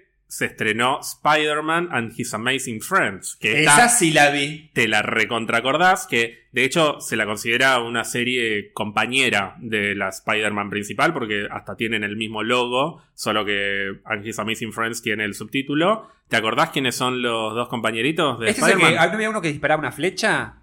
No. ¿O esos son los amigos de, de Iron Man? Porque Iron Man también tenía, en un momento tenía Iron Man y sus amigos. No, los amigos de... ¿No estaba la antorcha humana? Eh, no, pero veces- te está jugando una mala pasada tu memoria, porque Ah. tenía dos compañeros y la idea era que uno tuviese poderes de hielo y el otro poderes de fuego. Ah. El que tiene poderes de hielo es Iceman, Iceman, Bobby sí. Drake, y vos sabés que originalmente la idea era que la antorcha humana fuese el otro El otro compañero. compañero. De nuevo, derechos, Derechos. licencias, etcétera. Como no podían tener a la antorcha humana, inventaron un personaje original que se llama Angelica Jones. El alias es Firestar. Ah. ¿Te acordás que es colorada Sí, y, sí, y sí, sí. creo que es, el traje es amarillo y rojo? Creo que sí. Sí, sí, sí, sí, sí. Es verdad, me había olvidado que estaba Iceman, es verdad. Este personaje de Firestar eventualmente también lo, lo agregaron a los cómics como una mutante, miembro de muchos equipos, pero bueno, es principalmente recordada por, por ser la compañera de Spider-Man en esta serie junto con Iceman.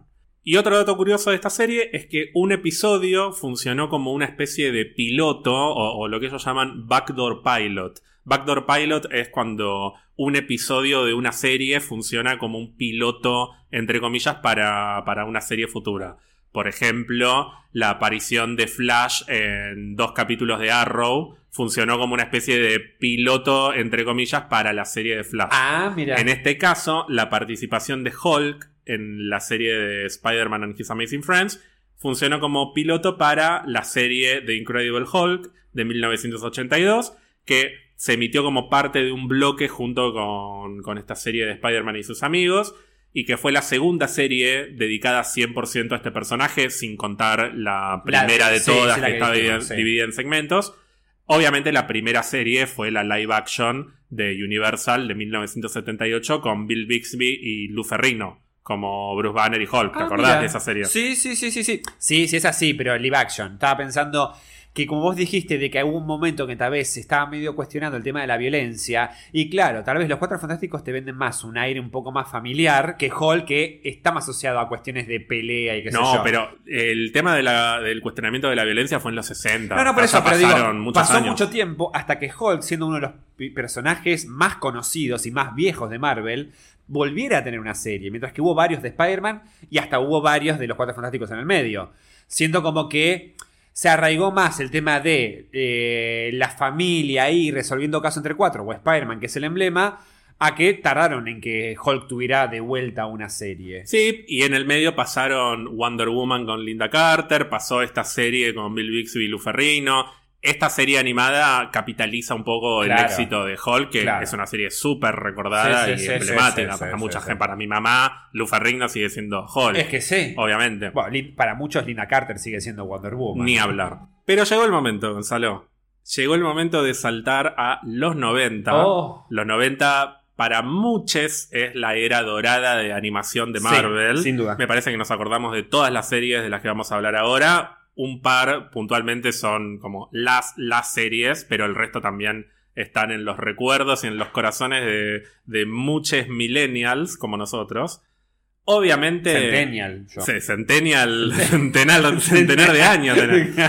Personalmente, me atrevo a decir que la serie de los 90, por encima del resto de las de Marvel y por encima de, De Batman. de Batman, que también es Sí, otra oh. serie súper, súper transgresora y que sigue siendo una referencia para la animación. Para mí, la serie de los 90 es X-Men. No sé si estás de acuerdo. Sí, sí, iba a decir primero.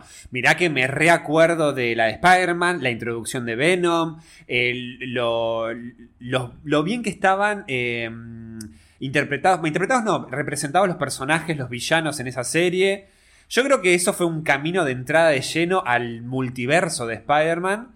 Pero más allá de todo eso, creo que X-Men, ya desde el opening con la música. Bueno, todo. Además que te decía, viste, te decía abajo, in estéreo.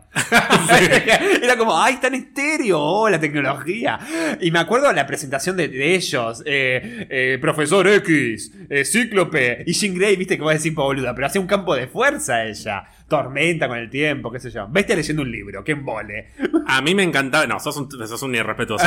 A mí me encantaba que Jean Grey quedara anteúltima. Sí. Que la dejaran justo antes del profesor X. Sí. Porque yo sentía que como el profesor X cerraba como el líder, Sí. Jean Grey era como la subcapitana del profesor. X. Lo sentía de esa manera.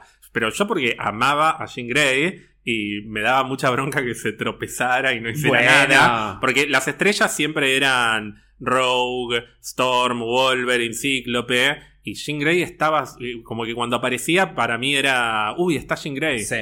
Y por eso cuando llegó la saga del Fénix fue la locura absoluta para mí y para mucha gente también. Y lo que fue después, la posterior saga del Fénix, eh, de que si se habrá muerto, no se habrá muerto Jean Grey. Me acuerdo que.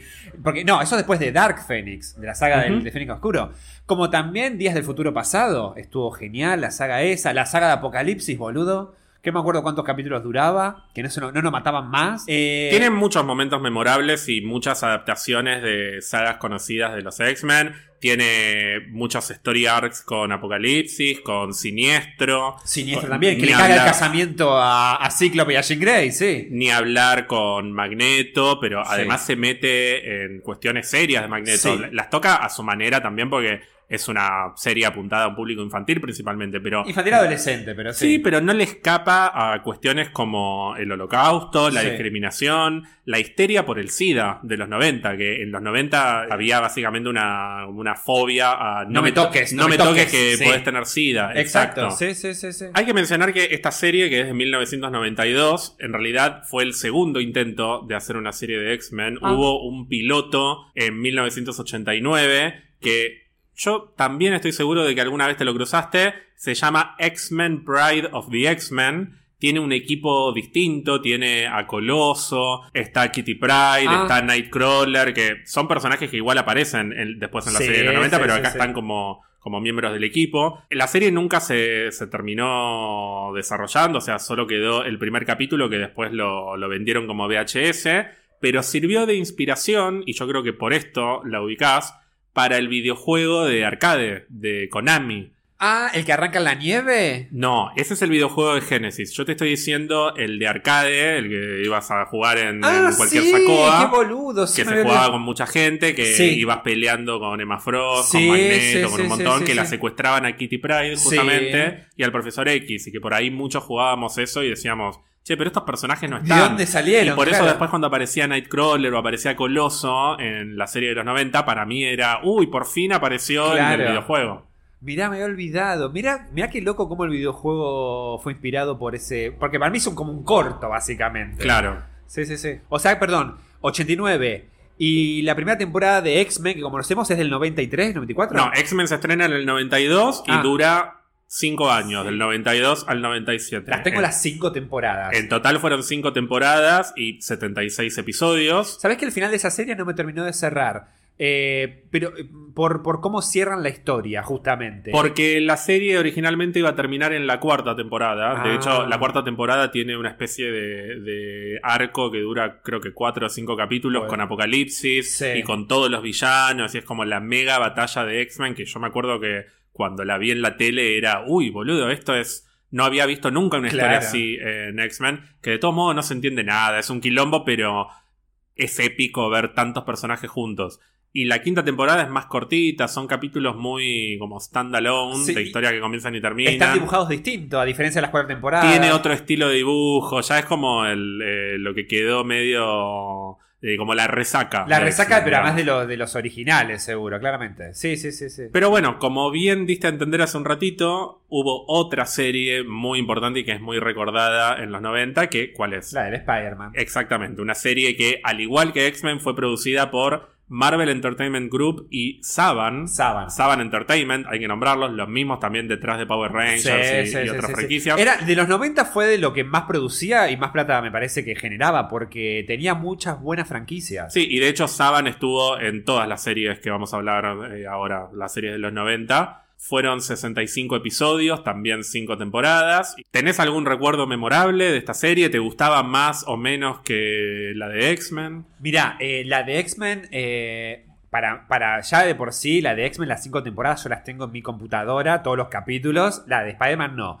Tengo más recuerdo de los capítulos vistos de X-Men y de, de verlos varias veces, mientras que los de Spider-Man me parece que los pasaban, creo que hasta los pasaban en un horario distinto, más complicado para verlo en el colegio. Claro. Yo tengo recuerdo de que los de X-Men para mí yo los veía más tipos 4 o 5 de la tarde y los de Spider-Man para mí los pasaban al mediodía, los pasaban tipo 12 o 1 del mediodía. Entonces los veíamos mientras almorzábamos en el comedor del colegio.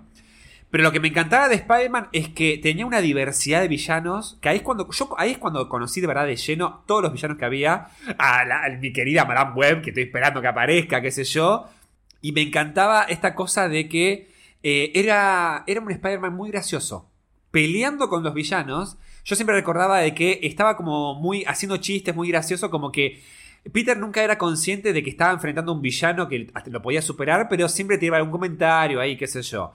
Y que dentro de todo lo, lo veía como bastante seria. Lo que pasa que al lado de X-Men, yo eh, lo veía como que la era más infantil, me parecía, me, me Claro. parecía que X-Men. Que, que cuando iba creciendo y volvía a ver capítulos, decía, loco, qué profunda llegaba a ser a veces los capítulos de X-Men. Porque decía, se animaron realmente a contar temas sociales o políticos, incluso serios. Porque hablaban también de de, de- de problemas geopolíticos también durante la serie. Spider-Man era una historia eh, más centrada, más cerrada en el sentido de que eran menos personajes los importantes. A mí lo que me gustaba de X-Men es que había también mucha profundidad en el desarrollo de, de tantos personajes como miembros de los X-Men. O incluso Magneto, por ejemplo. Sacando obviamente que después tenemos memes como el de la Bruja Escarlata. Bueno, sobre todo con la serie de X-Men siempre jodemos mucho con el doblaje original. Con las voces exageradas de, de Quicksilver, la bruja, qué sé yo. Y me encantaba, por ejemplo, cuando había un crossover. Aparece, si no me equivoco, en Spider-Man, Bestia y Wolverine, si no me equivoco. Sí, Spider-Man tiene un crossover con X-Men en el que lo, aparecen nombra- ellos dos. y lo nombran como miembro de los X-Men. Claro. Así como honorario, ponele. Sí, a mí a grandes rasgos me pasaba lo mismo. Era una serie que si la enganchaba me gustaba y, y me encantaba conocer sobre todo a los villanos, pero no tengo un recuerdo de la continuidad de las historias de Spider-Man porque no la volví a ver.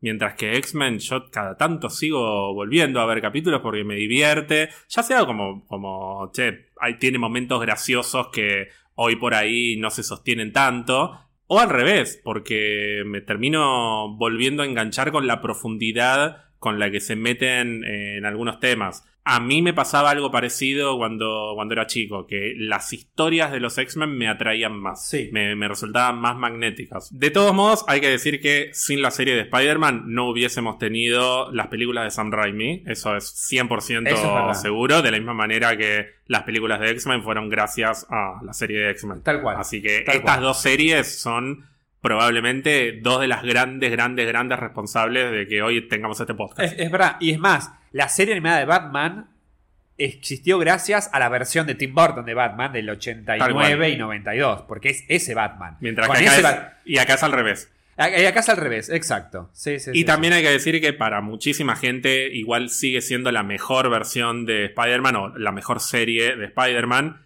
Yo tengo mi preferida, que no es esta, es otra, pero tendría que volver a verla, de todos modos. La serie de los 90 no la vi muchas veces Claro. como para poder decir si realmente es la mejor o no. ¿De- cuántas Y de todos modos, sí. de todos modos, contextualmente es más importante esta serie que cualquier otra, Claro, eso seguro. Claro. Eh, ¿Cuántas temporadas dura Spider-Man? No me acuerdo que lo dije. Cinco. ¿Cinco? Ah, igual que, que X-Men. Ah, bueno, dije se me pasó, se me pasó. El resto de las series de los 90 no son ni por casualidad igual de importantes que estas, pero todas las recordamos. Está Iron Man, que Sí. se emitió entre 1994 y 1996. Fueron dos temporadas, 26 episodios en total. Y como vos bien recordás, en la segunda temporada, sobre todo, tiene muchos compañeros, entre los que está War Machine, Sí. Scarlet Witch, que acá se llama Wanda Frank, no es Wanda Maximoff. Ah, eso lo hablamos en un momento. Lo mencionaste en otro cap- capítulo. el de la flecha que dijiste vos, que es flecha. Hawkeye, obviamente. Ah, el de la que era- flecha, tiró. No, pero pensé que uno de. ah, No sabía que era Hawkeye, pensé que era uno que tiraba flecha. Está también la serie de los Cuatro Fantásticos de los 90, que se emitió entre 1994 y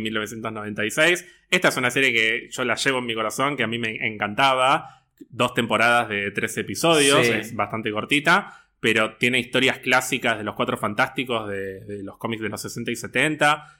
Tiene la introducción de Galactus, la introducción de Silver Surfer. Ah, eso te iba a preguntar. Para, para mí, eh, bueno, esto no habrá ayudado un poquito, como decíamos antes, a las películas, de- a inspirar las películas de, de Fox después. Probablemente, probablemente. Pero lo que seguro que inspiró fue la serie de Silver Surfer, que salió en el 98, Es verdad. que también es cortita, es una temporada de 13 episodios, y para mí es la gema oculta de todas estas series porque me atrevo a creer que es la serie que menos recuerda la gente. Yo, no yo que sabía que había una, pero me había olvidado que era en los 90 ahora, sí. Y tiene el costado más cósmico y delirante de Marvel. O sea, está el observador, Mirá. que lo vamos a ver en, en What If. Está Thanos, ni más ni menos. Está Adam Warlock.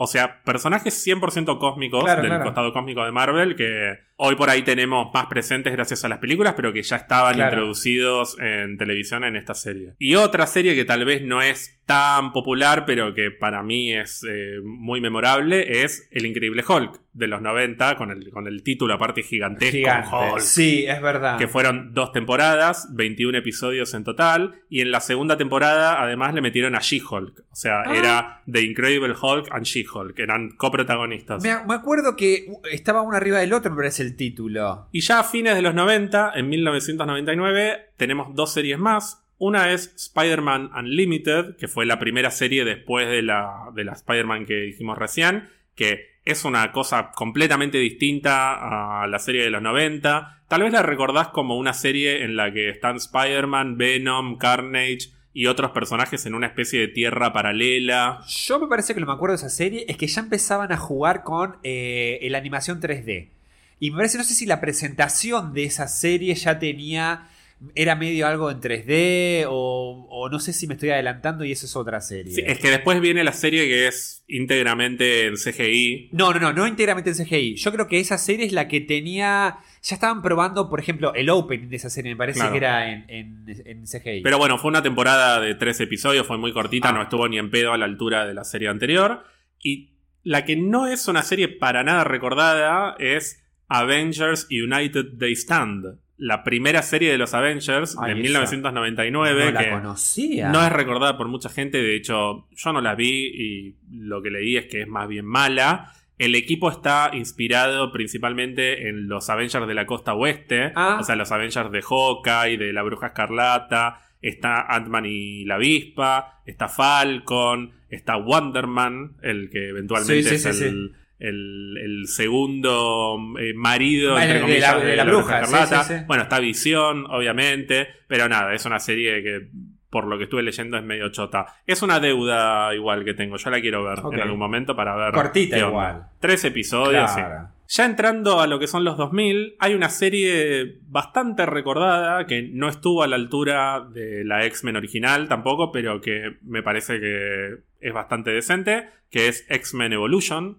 ¿Te acordás? Eh, no, no, no, porque yo me la estoy, eh, eh, me la estoy confundiendo con la esta serie de X-Men que salió en Cartoon Network, que eran ellos más tipo adolescentes estudiando en el colegio. Es esta. Ah, ¿es esta? Claro. Ah, entonces, ah, pensé que tenía otro título. Sí, que está tipo Jean Grey o Cíclope, tipo más jóvenes, digamos. Sí, hay un abanico de personajes bastante grande. Sí, igual, sí, distinto sí, al de los 90, pero está más enfocada en la vida de los estudiantes. Ah, yo pensé Claro. que había sido todo un éxito esa serie. Bueno, sí, fueron cuatro temporadas Ah. de 52 episodios, pero nada, vos decís la serie de X-Men y no pensás en Evolution. No, no pensás en la de los Evolution, 90. no, no, no. Pero, Pero por eso te digo que es bastante recordada. Pero sí estoy seguro de que estar viendo Cartoon Network en el 2000, lo, lo cuando sea, y estoy seguro de haber visto anuncios sobre cuándo pasaban el capítulo de, esa serie. Esta serie se emitió entre 2000 y 2003.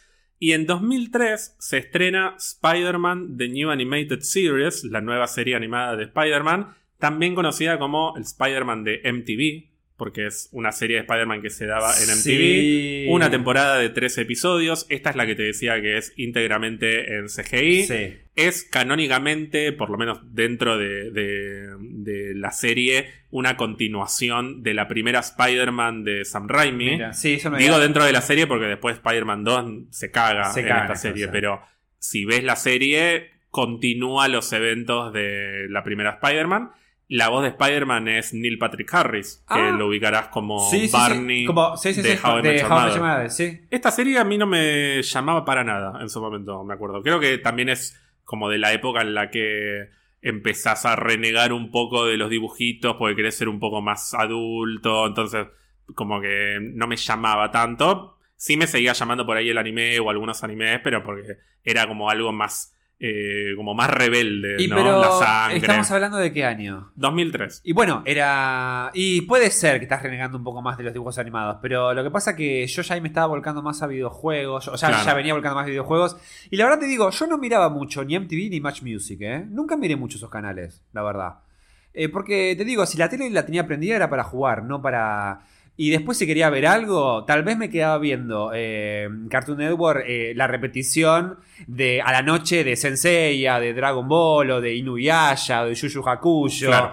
o de lo que sea, antes que ponerme. Porque seguramente esa serie la pasaban en MTV a qué hora, no tengo ni idea. No, la pasaban en distintos momentos del día. Ah, bueno, por eso. Pero bueno, claramente es una serie que trata de capitalizar un poco el éxito de la película. Claro. De la misma manera que en 2006 tenemos Fantastic Four, World's Greatest Heroes, los héroes más grandes de la Tierra. Ay, le robaron el título a los Avengers.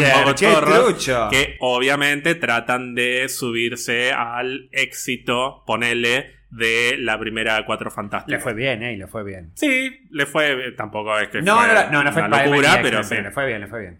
Bueno, como en el libro que me regalaste, que eh, te cuenta el primer momento en que los Avengers se pelean con los Cuatro Fantásticos, entre tipo Hulk y la Mole, y como que quedan, hacen las paces como diciendo, che, bueno, ni ustedes ni nosotros somos como los únicos acá que van a proteger la Tierra. No, ahí se unen. Por eso después están invitados también al casamiento de Sue Storm y de Reed Richards. Como en el libro que me Como regaló. el libro que me regalaste, claro. A lo largo de la década del 2000 tenemos algo novedoso, algo que no había pasado hasta este momento, que es la incursión de Marvel en películas animadas. Ah. Obviamente, esto también es consecuencia de el éxito de Spider-Man, el éxito de X-Men. Estoy hablando de las películas, ¿no? Sí, sí, sí, sí, sí, y sí. también, bueno, el éxito de Fantastic Four, ponele, y Daredevil. O sea, todas estas películas que, que fueron estrenándose con Claro. mayor o menor éxito, pero estamos hablando.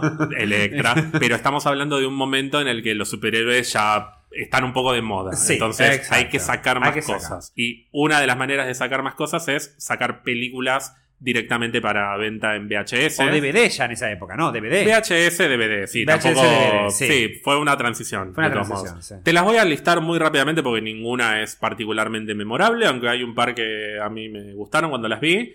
En 2006 tenemos Ultimate Avengers, que está basada principalmente en el cómic Ultimates de Mark Millar y Brian Hitch, que yo te mencioné la semana, La semana pasada. pasada hablamos, que sí. los Ultimates son algo así como los Avengers de, el- de la Tierra Ultimate. Lo sé porque en el libro que me regalaste los mencionan que se crearon. No Sí, sí, sí.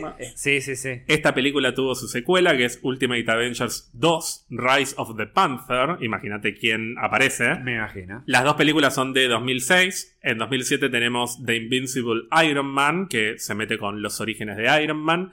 Ese mismo año también sacaron Doctor Strange The Sorcerer Supreme, que es una película del Doctor Strange, que esta yo la recomiendo porque está bastante buena Ah, para hacer una película animada de Marvel, que la verdad que las películas animadas de Marvel son a grandes rasgos olvidables. A mí no me parece que tengan ninguna obra maestra. ¿En cuanto a salvo, trama o bueno, animación? ¿O ambas? A las dos cosas. ah, ok. Obviamente no estoy contando Into the Spider-Verse, ¿no? No, no, no, no, no. Bueno, igual eso es más eso es Sony, pero bueno. sí. En 2008 sacaron Next Avengers Heroes of Tomorrow, que Uy, está dedicada a los hijos de los Avengers, que sus padres murieron a manos de Ultron, y el hijo de Tony, el hijo de Steve, todos toman el manto de, de Vengadores como una especie de jóvenes Vengadores, pero herederos Literal. legítimos. Eso es para captar públicos más jóvenes, más chiquitos, claramente. Sí. En 2009 sacaron Hulk vs., que es una película doble, que está, está dividida en dos partes. La primera parte es Hulk vs. Thor y la segunda Hulk vs. Wolverine. Esta también me llevó una linda sorpresa, o sea, es una película de Hulk, no te esperes. sí, sí. Y Hulk vs. Thor, o sea, ¿qué vas a ver? Pelea, básicamente. Básicamente, y versus Wolverine también, También. pero esta es bastante entretenida. En 2010 sacaron Planet Hulk, que está basada en la Mira. historia en la que a Hulk lo mandan al planeta de Thor Ragnarok, tal justamente. Y en 2011 sacaron una película que a mí también me gusta mucho, que es Thor Tales of Asgard. Esta te la mencioné alguna que otra vez como una película que cuenta los orígenes de Thor y de Loki. Sí, sí, sí, me dijiste. ¿Y qué tal? A mí me parece una película muy linda y me parece muy bello el estilo de animación que usan para retratar todo lo que es Asgard y los y nueve cosas reinos. mitológicas. De todas las que venís diciendo, esta es la que más me llama la atención. No vi nada de lo que estás mencionando, pero esta es la que más me llama la atención. Pero llegamos al año 2008 y recordemos que en 2008 se estrena Iron, Iron Man, Man, se sí. estrena El Increíble Hulk y poco a poco va tomando forma el universo cinematográfico de Marvel. Un par de años después se mete Disney y compra Marvel. Así que acá es cuando se produce un quiebre, Sí. pero un quiebre muy muy grande entre las distintas series de Marvel. Era ordenar el producto. Empezaron a ordenarlo. digamos, Exactamente. sí. Antes de que pase eso, tenemos en 2008 la que para mí es la mejor serie de Spider-Man. No va a ser nunca tan importante como la de los 90, pero yo la vi varias veces y siendo una serie que apunta a un público principalmente infantil, me parece que la puede ver una persona de cualquier edad y le va a encantar, que es The Spectacular Spider-Man. Para que te des una idea, tiene un momento en el que Betty Brandt Sí. que es la secretaria, La secretaria, de sí. Jameson, lo quiere invitar a salir a Peter Parker, o en realidad es al revés, Peter la, la invita a Betty a que vaya al baile con Sí. ella, y la tía May se entera y dice, bueno, voy a hablar con Betty, y habla con ella y nunca ves la conversación.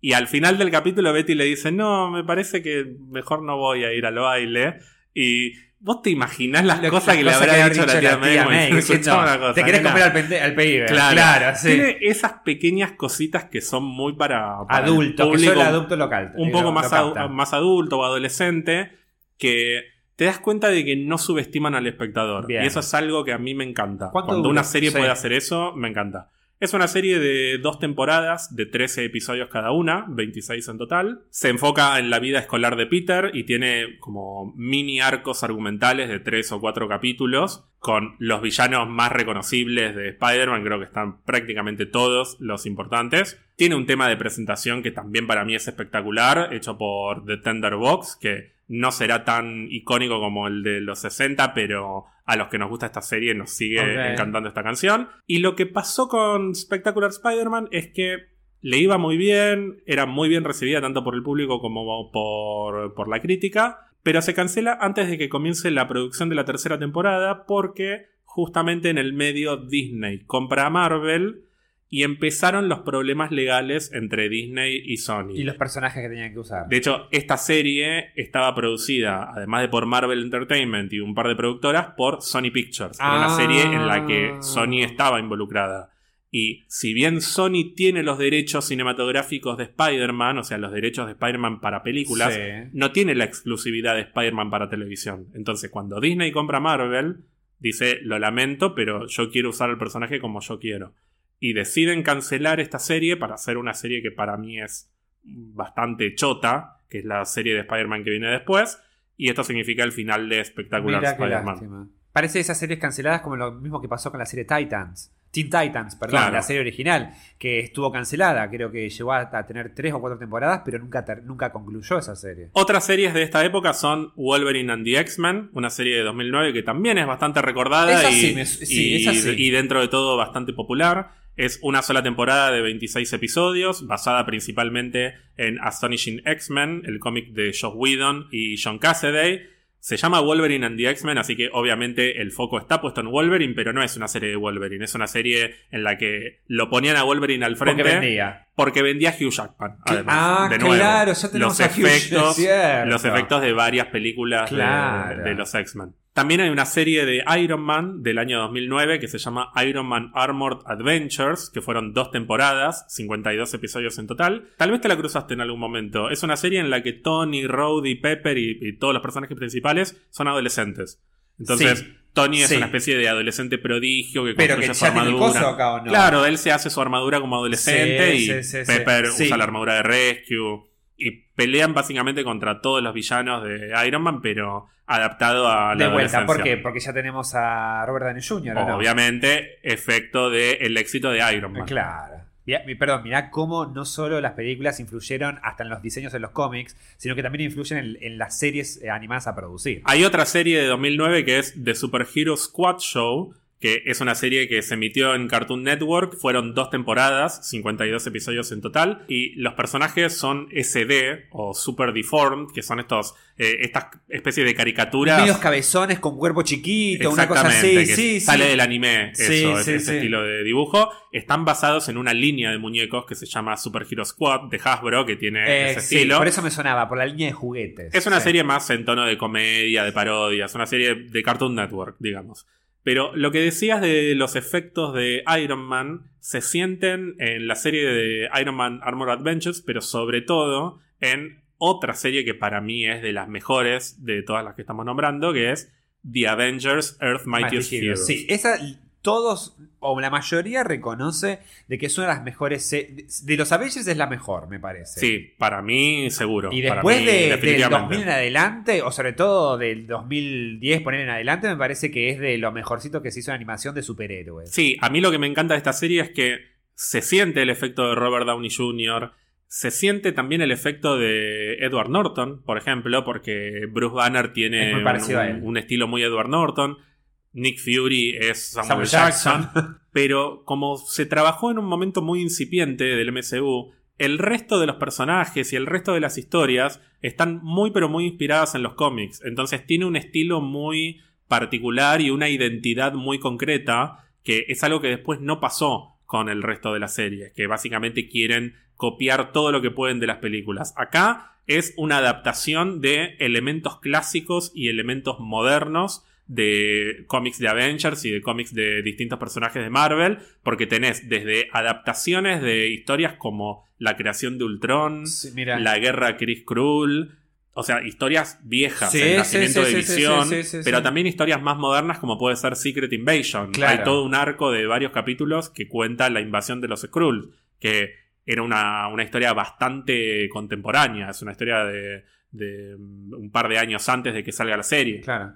Y, por ejemplo, esta es la serie que está. La meten a la avispa, por ejemplo, sin tener planes en el cine de meter a la avispa. La avispa es uno de los personajes principales por porque es un miembro fundador del equipo en los cómics. Claro, Es una serie que toma como Biblia los cómics Sí, sí, y sí, los adapta y los transforma para que, para que sean interesantes para un consumidor de hoy. Pero es un canto de amor a los cómics. Es Cita- cita- preciosa. citándome a mí mismo, es un muy buen híbrido de lo que es eh, el fenómeno de las películas en ese momento, pero respetando y re- eh, como retomando el espíritu de los cómics. Además, uno de sus creadores es Christopher Yost, que escribió un millón de cómics de Marvel Ah. antes y después de hacer esta serie. Y eventualmente terminó trabajando como uno de los guionistas de Dark World y de Ragnarok. Mira, además de eh, varias películas animadas, así que es un tipo que le gusta el mundo de Marvel y se notaba que lo hacía con pasión.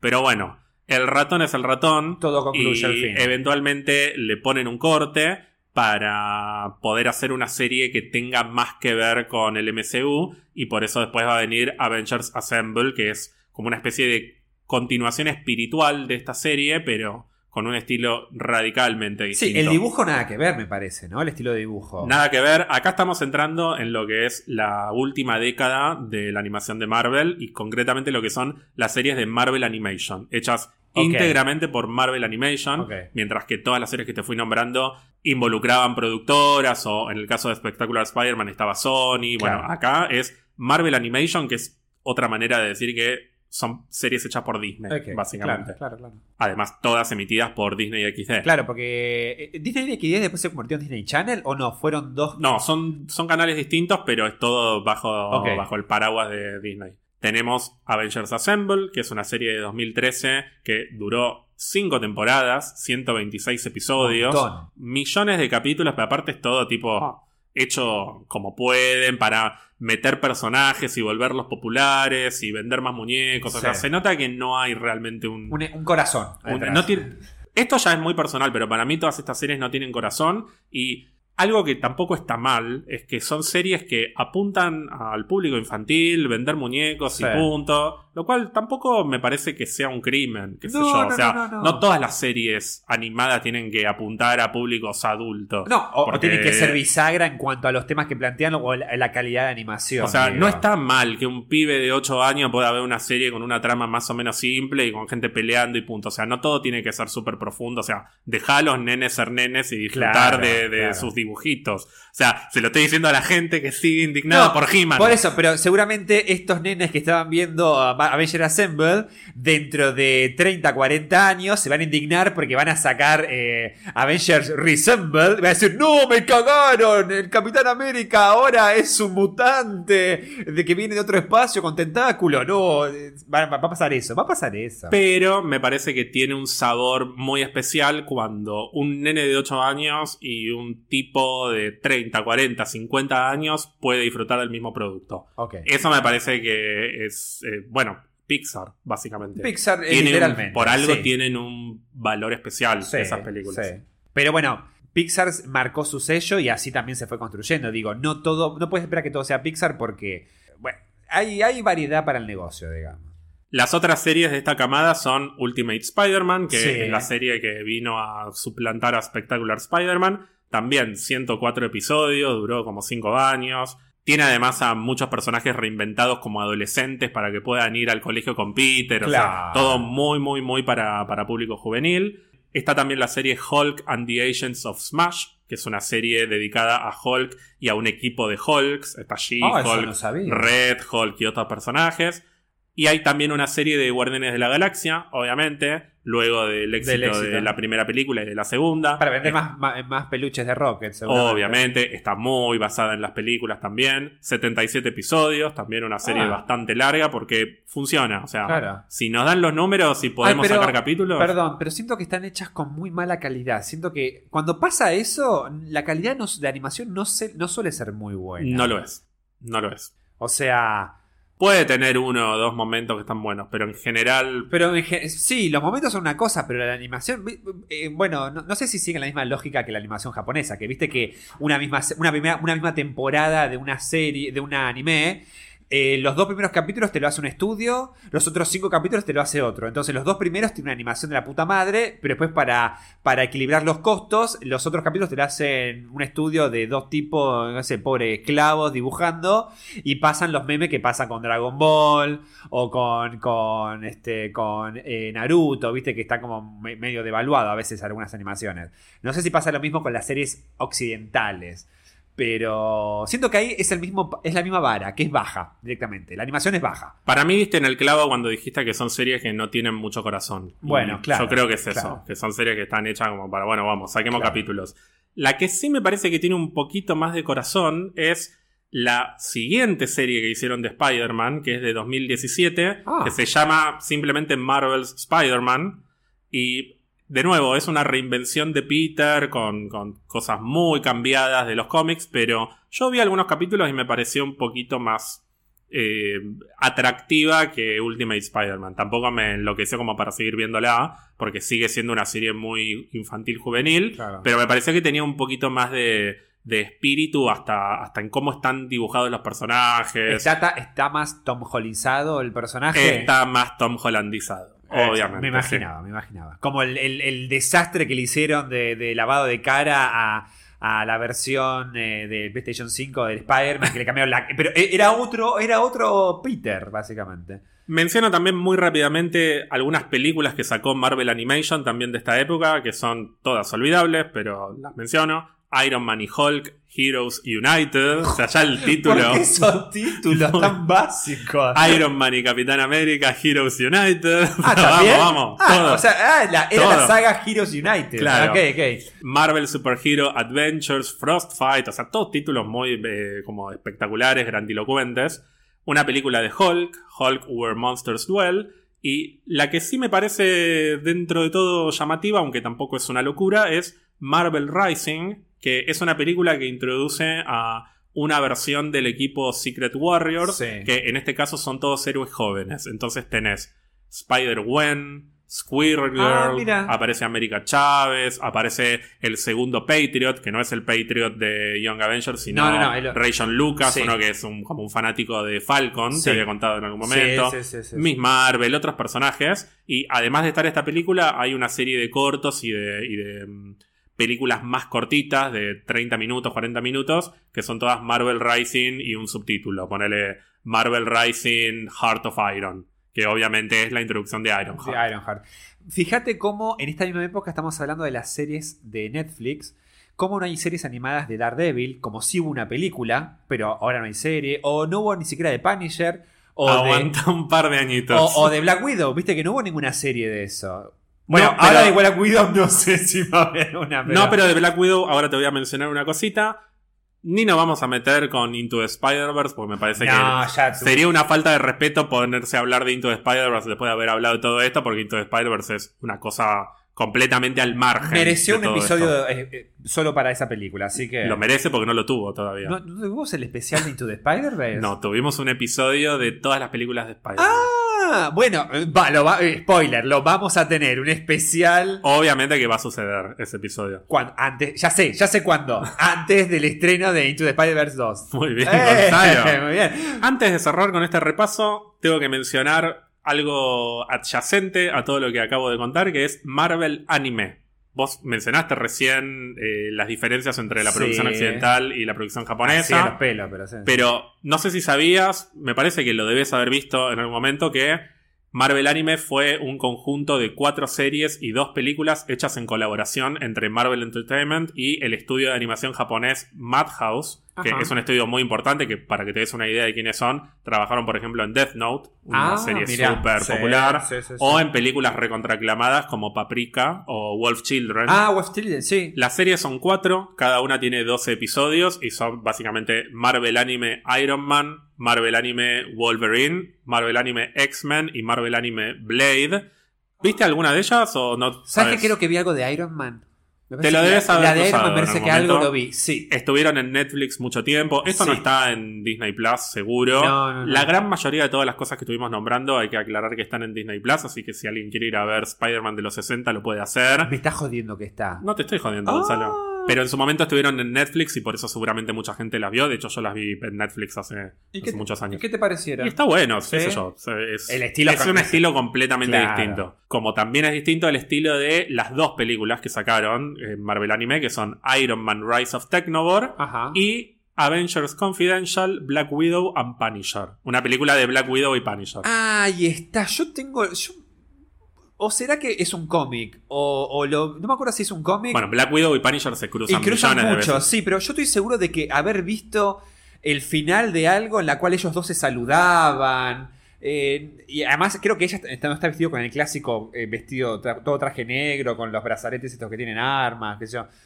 Estoy seguro que algo de eso vi. Mencionamos también muy al pasar dos anime más que se hicieron pero que no tienen nada que ver con todo esto. Uno es Marvel Disc Wars The Avengers, que Es un anime en el que hay unos chicos que tienen unos discos en los que adentro están los Vengadores. Una cosa medio. Ah, ellos no se convierten, sino que salen los Vengadores. Eran los discos como si fuesen Pokémon, pero en lugar de salir Squirtle, sale Iron Man. ¡Ay, me muero! Ay, Una cosa medio ¿Qué tipo? Iron Man, yo te elijo, claro. Esta serie es de 2014 y en 2017 tenemos Marvel Future Avengers, otro anime. En este caso son tres adolescentes que son entrenados por los Vengadores para ser los Vengadores del futuro. Ah, ok, ¿Qué sé yo? ok. Uno- una- no la vi, ni creo que la vea nunca. Para ir cerrando, una mención honorífica, aunque no tiene nada que ver con lo que entendemos como Marvel, pero se origina en Marvel. Ok. Big Hero 6. Big Hero 6, la película de Sí. Disney de 2014 Ay, qué linda peli. está basada en cómics de Marvel. Mencionemos también que hay una serie que se llama Big Hero 6 The Series, Sí, justamente, sí, que se emitió entre 2017 y 2021, y que el año que viene va a salir una serie llamada Baymax, dedicada al personaje de. Baymax, que En- creo que van a ser cortos. igual. Sí, en, en- en Disney Plus, ¿no? En Disney Exclusiva- Plus. Sí, sí, sí, la había leído. Mencionemos también algunas series que son súper, súper mega archi infantiles. Una es Marvel's Spidey and His Amazing Friends, obviamente haciendo un, un guiño a la serie de los 80, que es una serie para Disney Junior, con Spider-Man, Miles Morales y Gwen Stacy, todos chiquititos. Ay, me muero, es muy tierno. Es como muy tierno. Claro. ¿Cómo le van metiendo ya fichas a los bebés, Pobre. boludo? ¿Qué ¿Te hijos de alguna puta? duda? Hijos de puta. Y el año que viene, esta te va a gustar, es para Disney Channel, Marvel's Moon Girl and Devil Dinosaur. ¡Ay, me La muero! nena del dinosaurio ¿Van a que te gusta a una vos. serie? La nena del dinosaurio. Ay, me encanta con ese dinosaurio rojo gigante, sí. Esto de todos modos es Disney, o sea, es Disney Marvel, Es no claro. es Marvel Studios, Claro, obviamente. claro, Y finalmente, así como tenemos las series infantiles, tenemos las series adultas. Menciono primero a Deadpool, que era un proyecto de serie producida por Donald Glover, nuestro Atlanta, Sí, tío sí, de sí, Miles. Morales, Lando Calrissian, Simba, etcétera. adulto. Simba, que era una serie que se iba a emitir en FXX, como la, la segunda de FX, Sí. que iba a ser súper adulta y no prosperó porque Disney no quiso, seguramente. Y Donald Glover se recalentó, filtró el guion, estaba- eh, tuvo un momento de enojo Ah, hace un par de años. ¿Eso fue antes de la primera de Spider-Man con Tom Holland? Fue- me parece que fue después. Ah, uh, volverá. A la mierda. A la mierda, lo reemplaza. Pero la serie que sí se estrenó y que tiene humor adulto es Modoc, que es una serie de este año, una serie stop motion que yo todavía no vi, vos tampoco. No, no, no, no. Pero, vos me dijiste que la querías ver Sí, en algún sí, momento. sí, porque me había gustado el tráiler, me parecía, además la- eh, es stop motion, así que la animación de ese tipo... La vamos a ver, la vamos a ver en, dale, en me las gusta. próximas Tenemos semanas. que ver eso y tenemos que ver Venom. Sí, tenés que terminar de ver Mandalorian. Los últimos dos colgado. capítulos, sí, pero no me invitas a tu casa, Germán. Pero yo te había contado que Modoc iba a ser la primera en una serie de series, Sí. todas animadas, todas stop motion y adultas, que iban a concluir en un crossover llamado Los Offenders, como una obvia Claro. parodia de los Defenders. Todo esto iba a ser producido por Marvel Entertainment y Marvel Animation. Y en el medio de la producción, lo que pasó fue que Marvel Studios terminó absorbiendo a la división de televisión de Marvel y esto terminó generando un efecto dominó y no suspendieron las series que ya estaban en curso, pero cancelaron las que iban a venir Ah, después. mira. Así que tuvimos Modoc, no sabemos si habrá una segunda temporada y parecería que vamos a tener también la segunda serie que es Hitmonkey, una serie basada en otro personaje súper, súper oscuro, pero Ah. que justamente juegan un poco con esto, estas series. Iban a ser series eh, basadas en personajes muy de cabotaje. Una iba a ser Howard the Duck, justamente. Mira. Un personaje también como recontra pequeño, Sí, pero que sí, sí, sí. ocupa un papel muy particular en lo que es la, como la cultura de Marvel. Sí, sí, sí, sí. Que ya, en lo que estoy leyendo del libro que me regalaste, ya apareció. Con esto, Gonzalo, terminamos el repaso histórico de series de Marvel y llegamos por fin a las puertas de What If. What If, la serie que se estrena la semana que viene, Sí. la primera serie animada de Marvel Studios. Te recuerdo que el escritor principal de What If es AC Bradley, que fue uno de los escritores principales de Troll Hunters, una serie animada de DreamWorks bastante popular. El director de la serie es Brian Andrews, que trabajó como artista de storyboards en muchas películas de Marvel y además trabajó en su momento con Gendy Tartakovsky, Ah. el creador de Samurai Jack y de Dexter. Clone Wars, la, la original. Clone Sí, Wars, sí, la original de de Cartoon 2003, Network, sí, 2004. sí, sí, sí. La música la va a hacer una señora que se llama Laura Karpman, que es una compositora estadounidense con más de 30 años de trayectoria Mira. En cine, televisión, videojuegos, teatro, en Ah, lo que se te pueda ocurrir. Compuso también la música de la miniserie Taken de Steven Spielberg. Mira. De lo que viste de la serie hasta ahora, el estilo de animación, que viste que es tipo sombreado eh, digital, como imitando o emulando el sombreado clásico. El sombreado clásico 2D, pero con tecnologías un poco más que le da un- hasta una textura distinta. Claro, es que está renderizado para que parezca que está que, que fue sombrado, y al, mismo sombrado tiempo, manualmente. y al mismo tiempo parece que tiene un efecto cómic. Porque parece. es- no te digo que es como el de, como Into the Spider-Verse, pero también intenta emular un poco como si fuera un- una viñeta que sale del cómic y se está moviendo. ¿Qué te parece a vos ese estilo? A mí me encanta.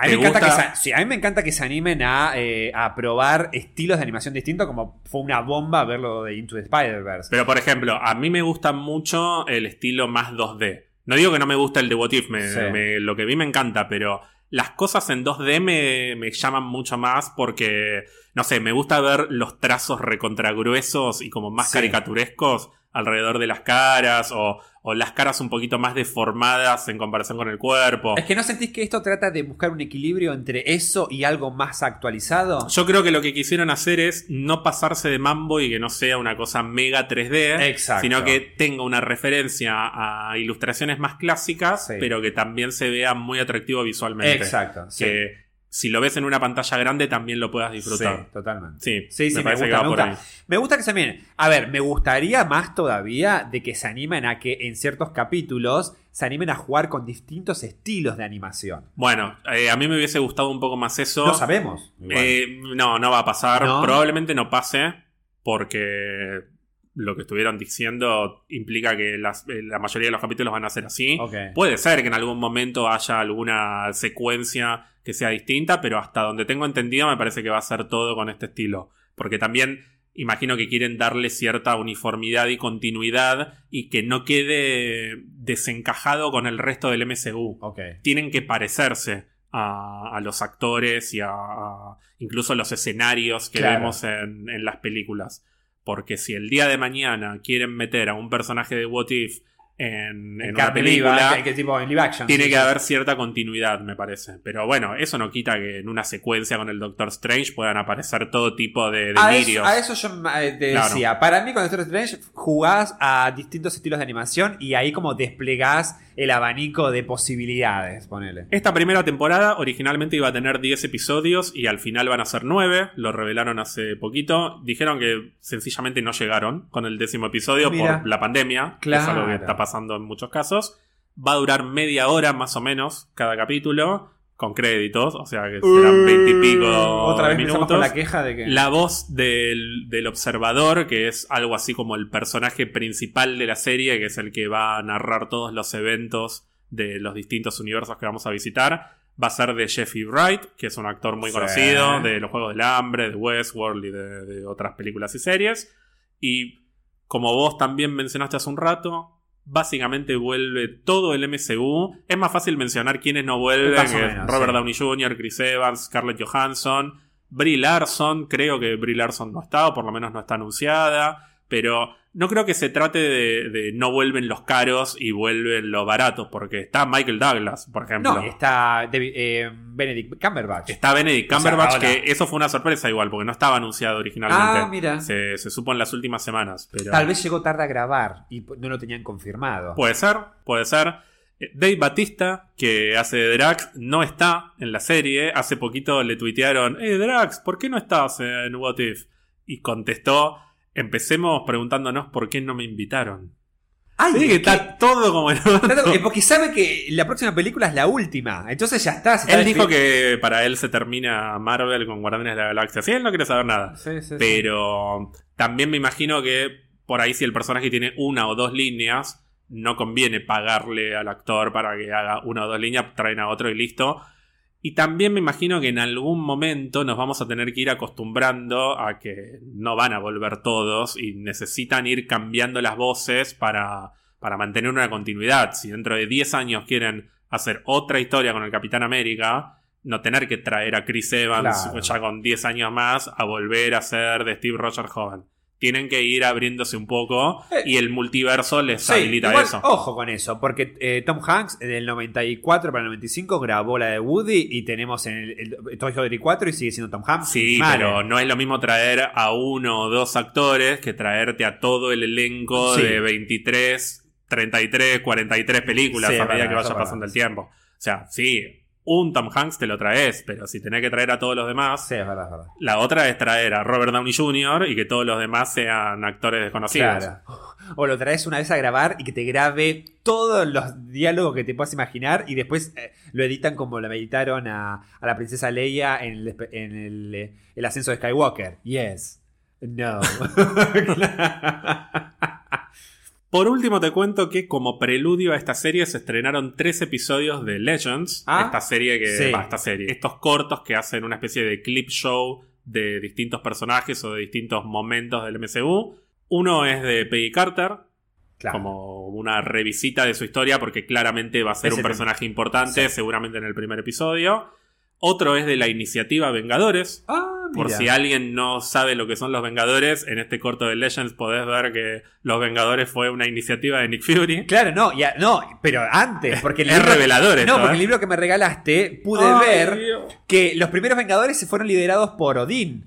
Y estaba el primer Black Panther, Sí, pero esto, estaba es, Agamotto. pero esto es MCU, Gonzalo. Bueno. Esto, eh, acá no está Agamotto ni, ni está Bueno, Black pero Panther. después más adelante está el Nick Fury, no Samuel Jackson, y ahí reúne, por ejemplo, ahí está.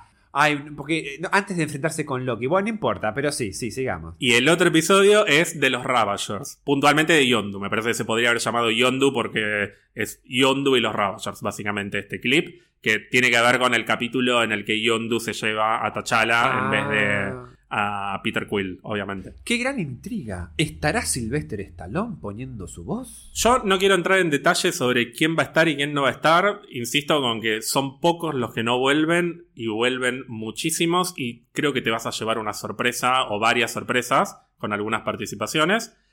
Tampoco quiero hacer el semáforo que solemos hacer con las apuestas, básicamente porque no... ¿Cómo hacemos? No. Veremos una versión alternativa de... Y sí, po- podemos estar ocho horas, o sea, si nos costó con Loki, con esto imagínate, porque las posibilidades son Es más, infinitas. ¿aparecerá Deadpool tranquilamente como cameo? Porque lo pueden ¿Por qué meter. no?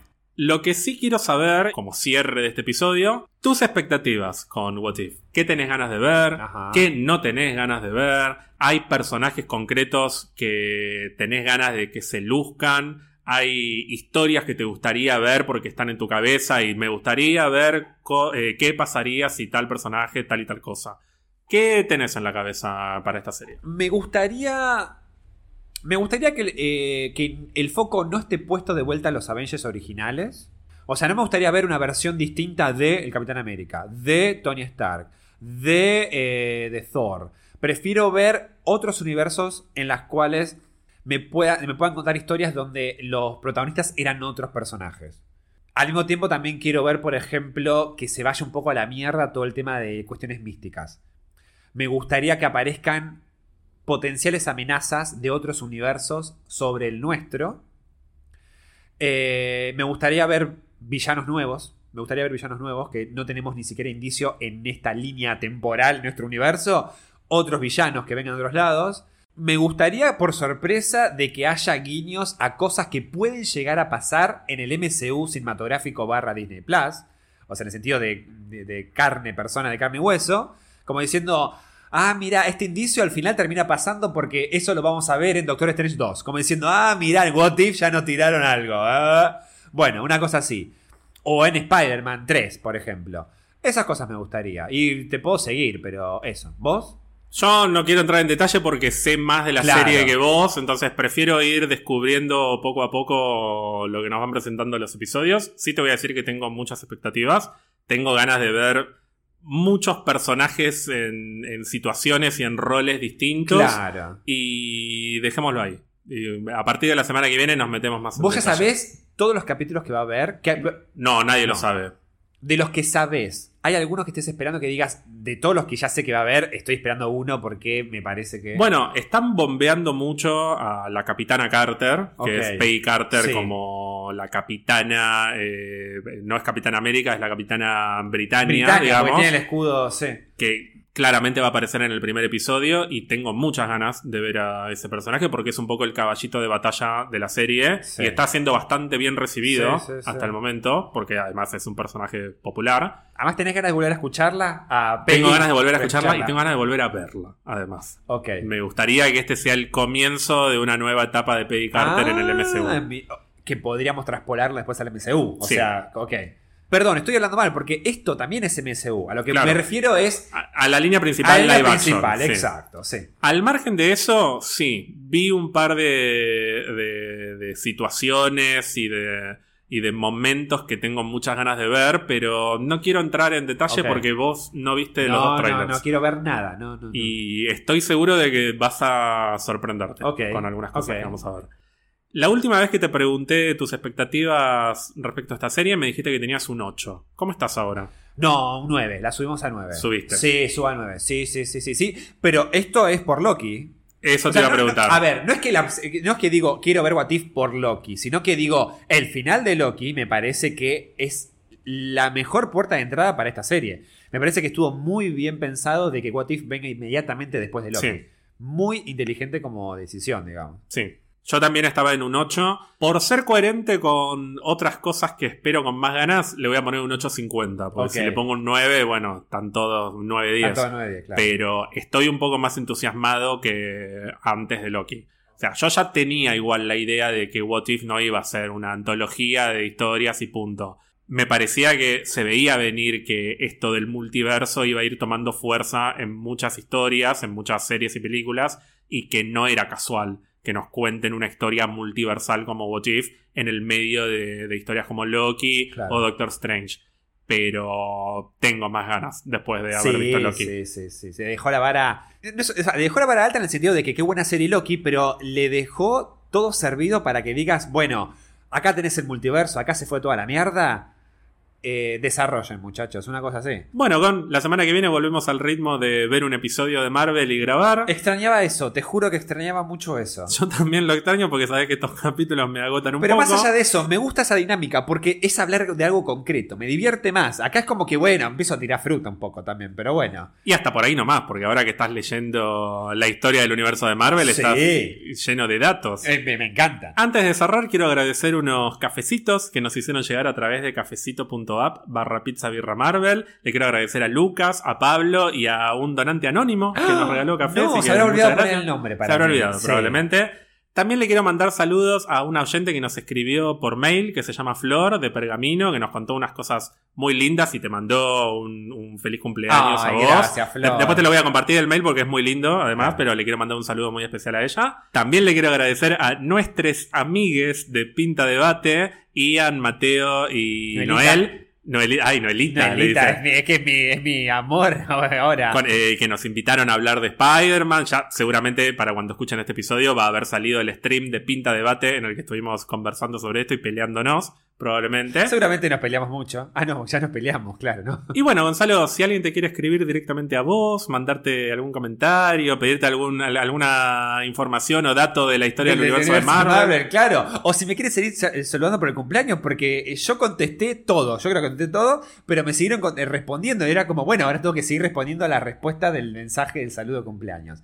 Lo pueden, o si simplemente me quieren seguir, ¿no? Porque obviamente también pueden.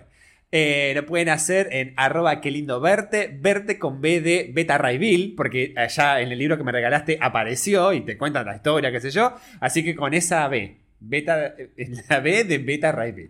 ¿Vos, vos, Ger? A mí me pueden seguir en Instagram en arroba mystical, me pueden seguir en Twitter en arroba mystical-bajo, pueden seguir a Pizza Birra Marvel en Instagram o Twitter, si no tienen Instagram o Twitter nos pueden mandar un mail a pizzabirramarvel arroba gmail.com. Y recuerden suscribirse a Spotify o a la plataforma que utilicen para no perderse ninguno de nuestros episodios. Gonzalo, me duele la cabeza y tengo hambre, así que te pido que te vayas de mi casa y terminemos el episodio. Ah, yo que yo no fui bienvenido, entonces por favor yo me levanto, yo pensé que fui acá amablemente invitado.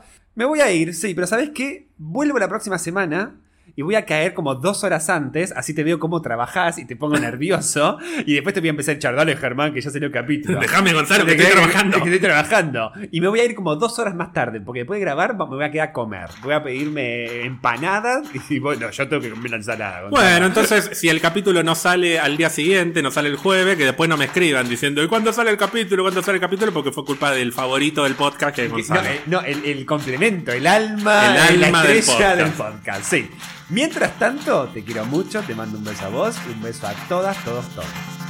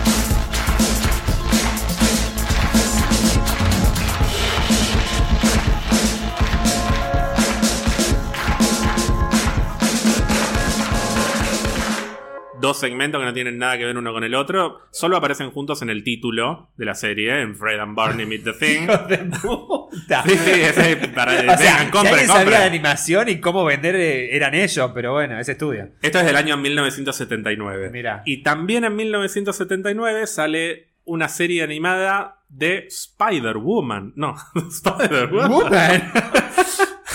Spider- Te sorprendió vos mismo. Mientras te estaba hablando, me fui a Claro. Spider-Woman. Te sorprendí. Pero no lo escribiste vos eso. De Spider-Woman, Gonzalo, mirá. Y sí.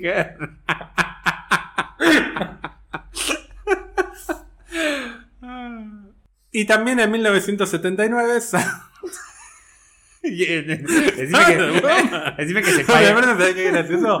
Que parecen los títulos, ¿viste? Que, Spider-Woman. ¿Viste que eran con locutores Claro, así? cuando los decían. Y también en 1979 sale una serie de televisión de Spider-Woman. Ah, ¡Qué sorpresa! qué sorpresa. Me caigo y me levanto.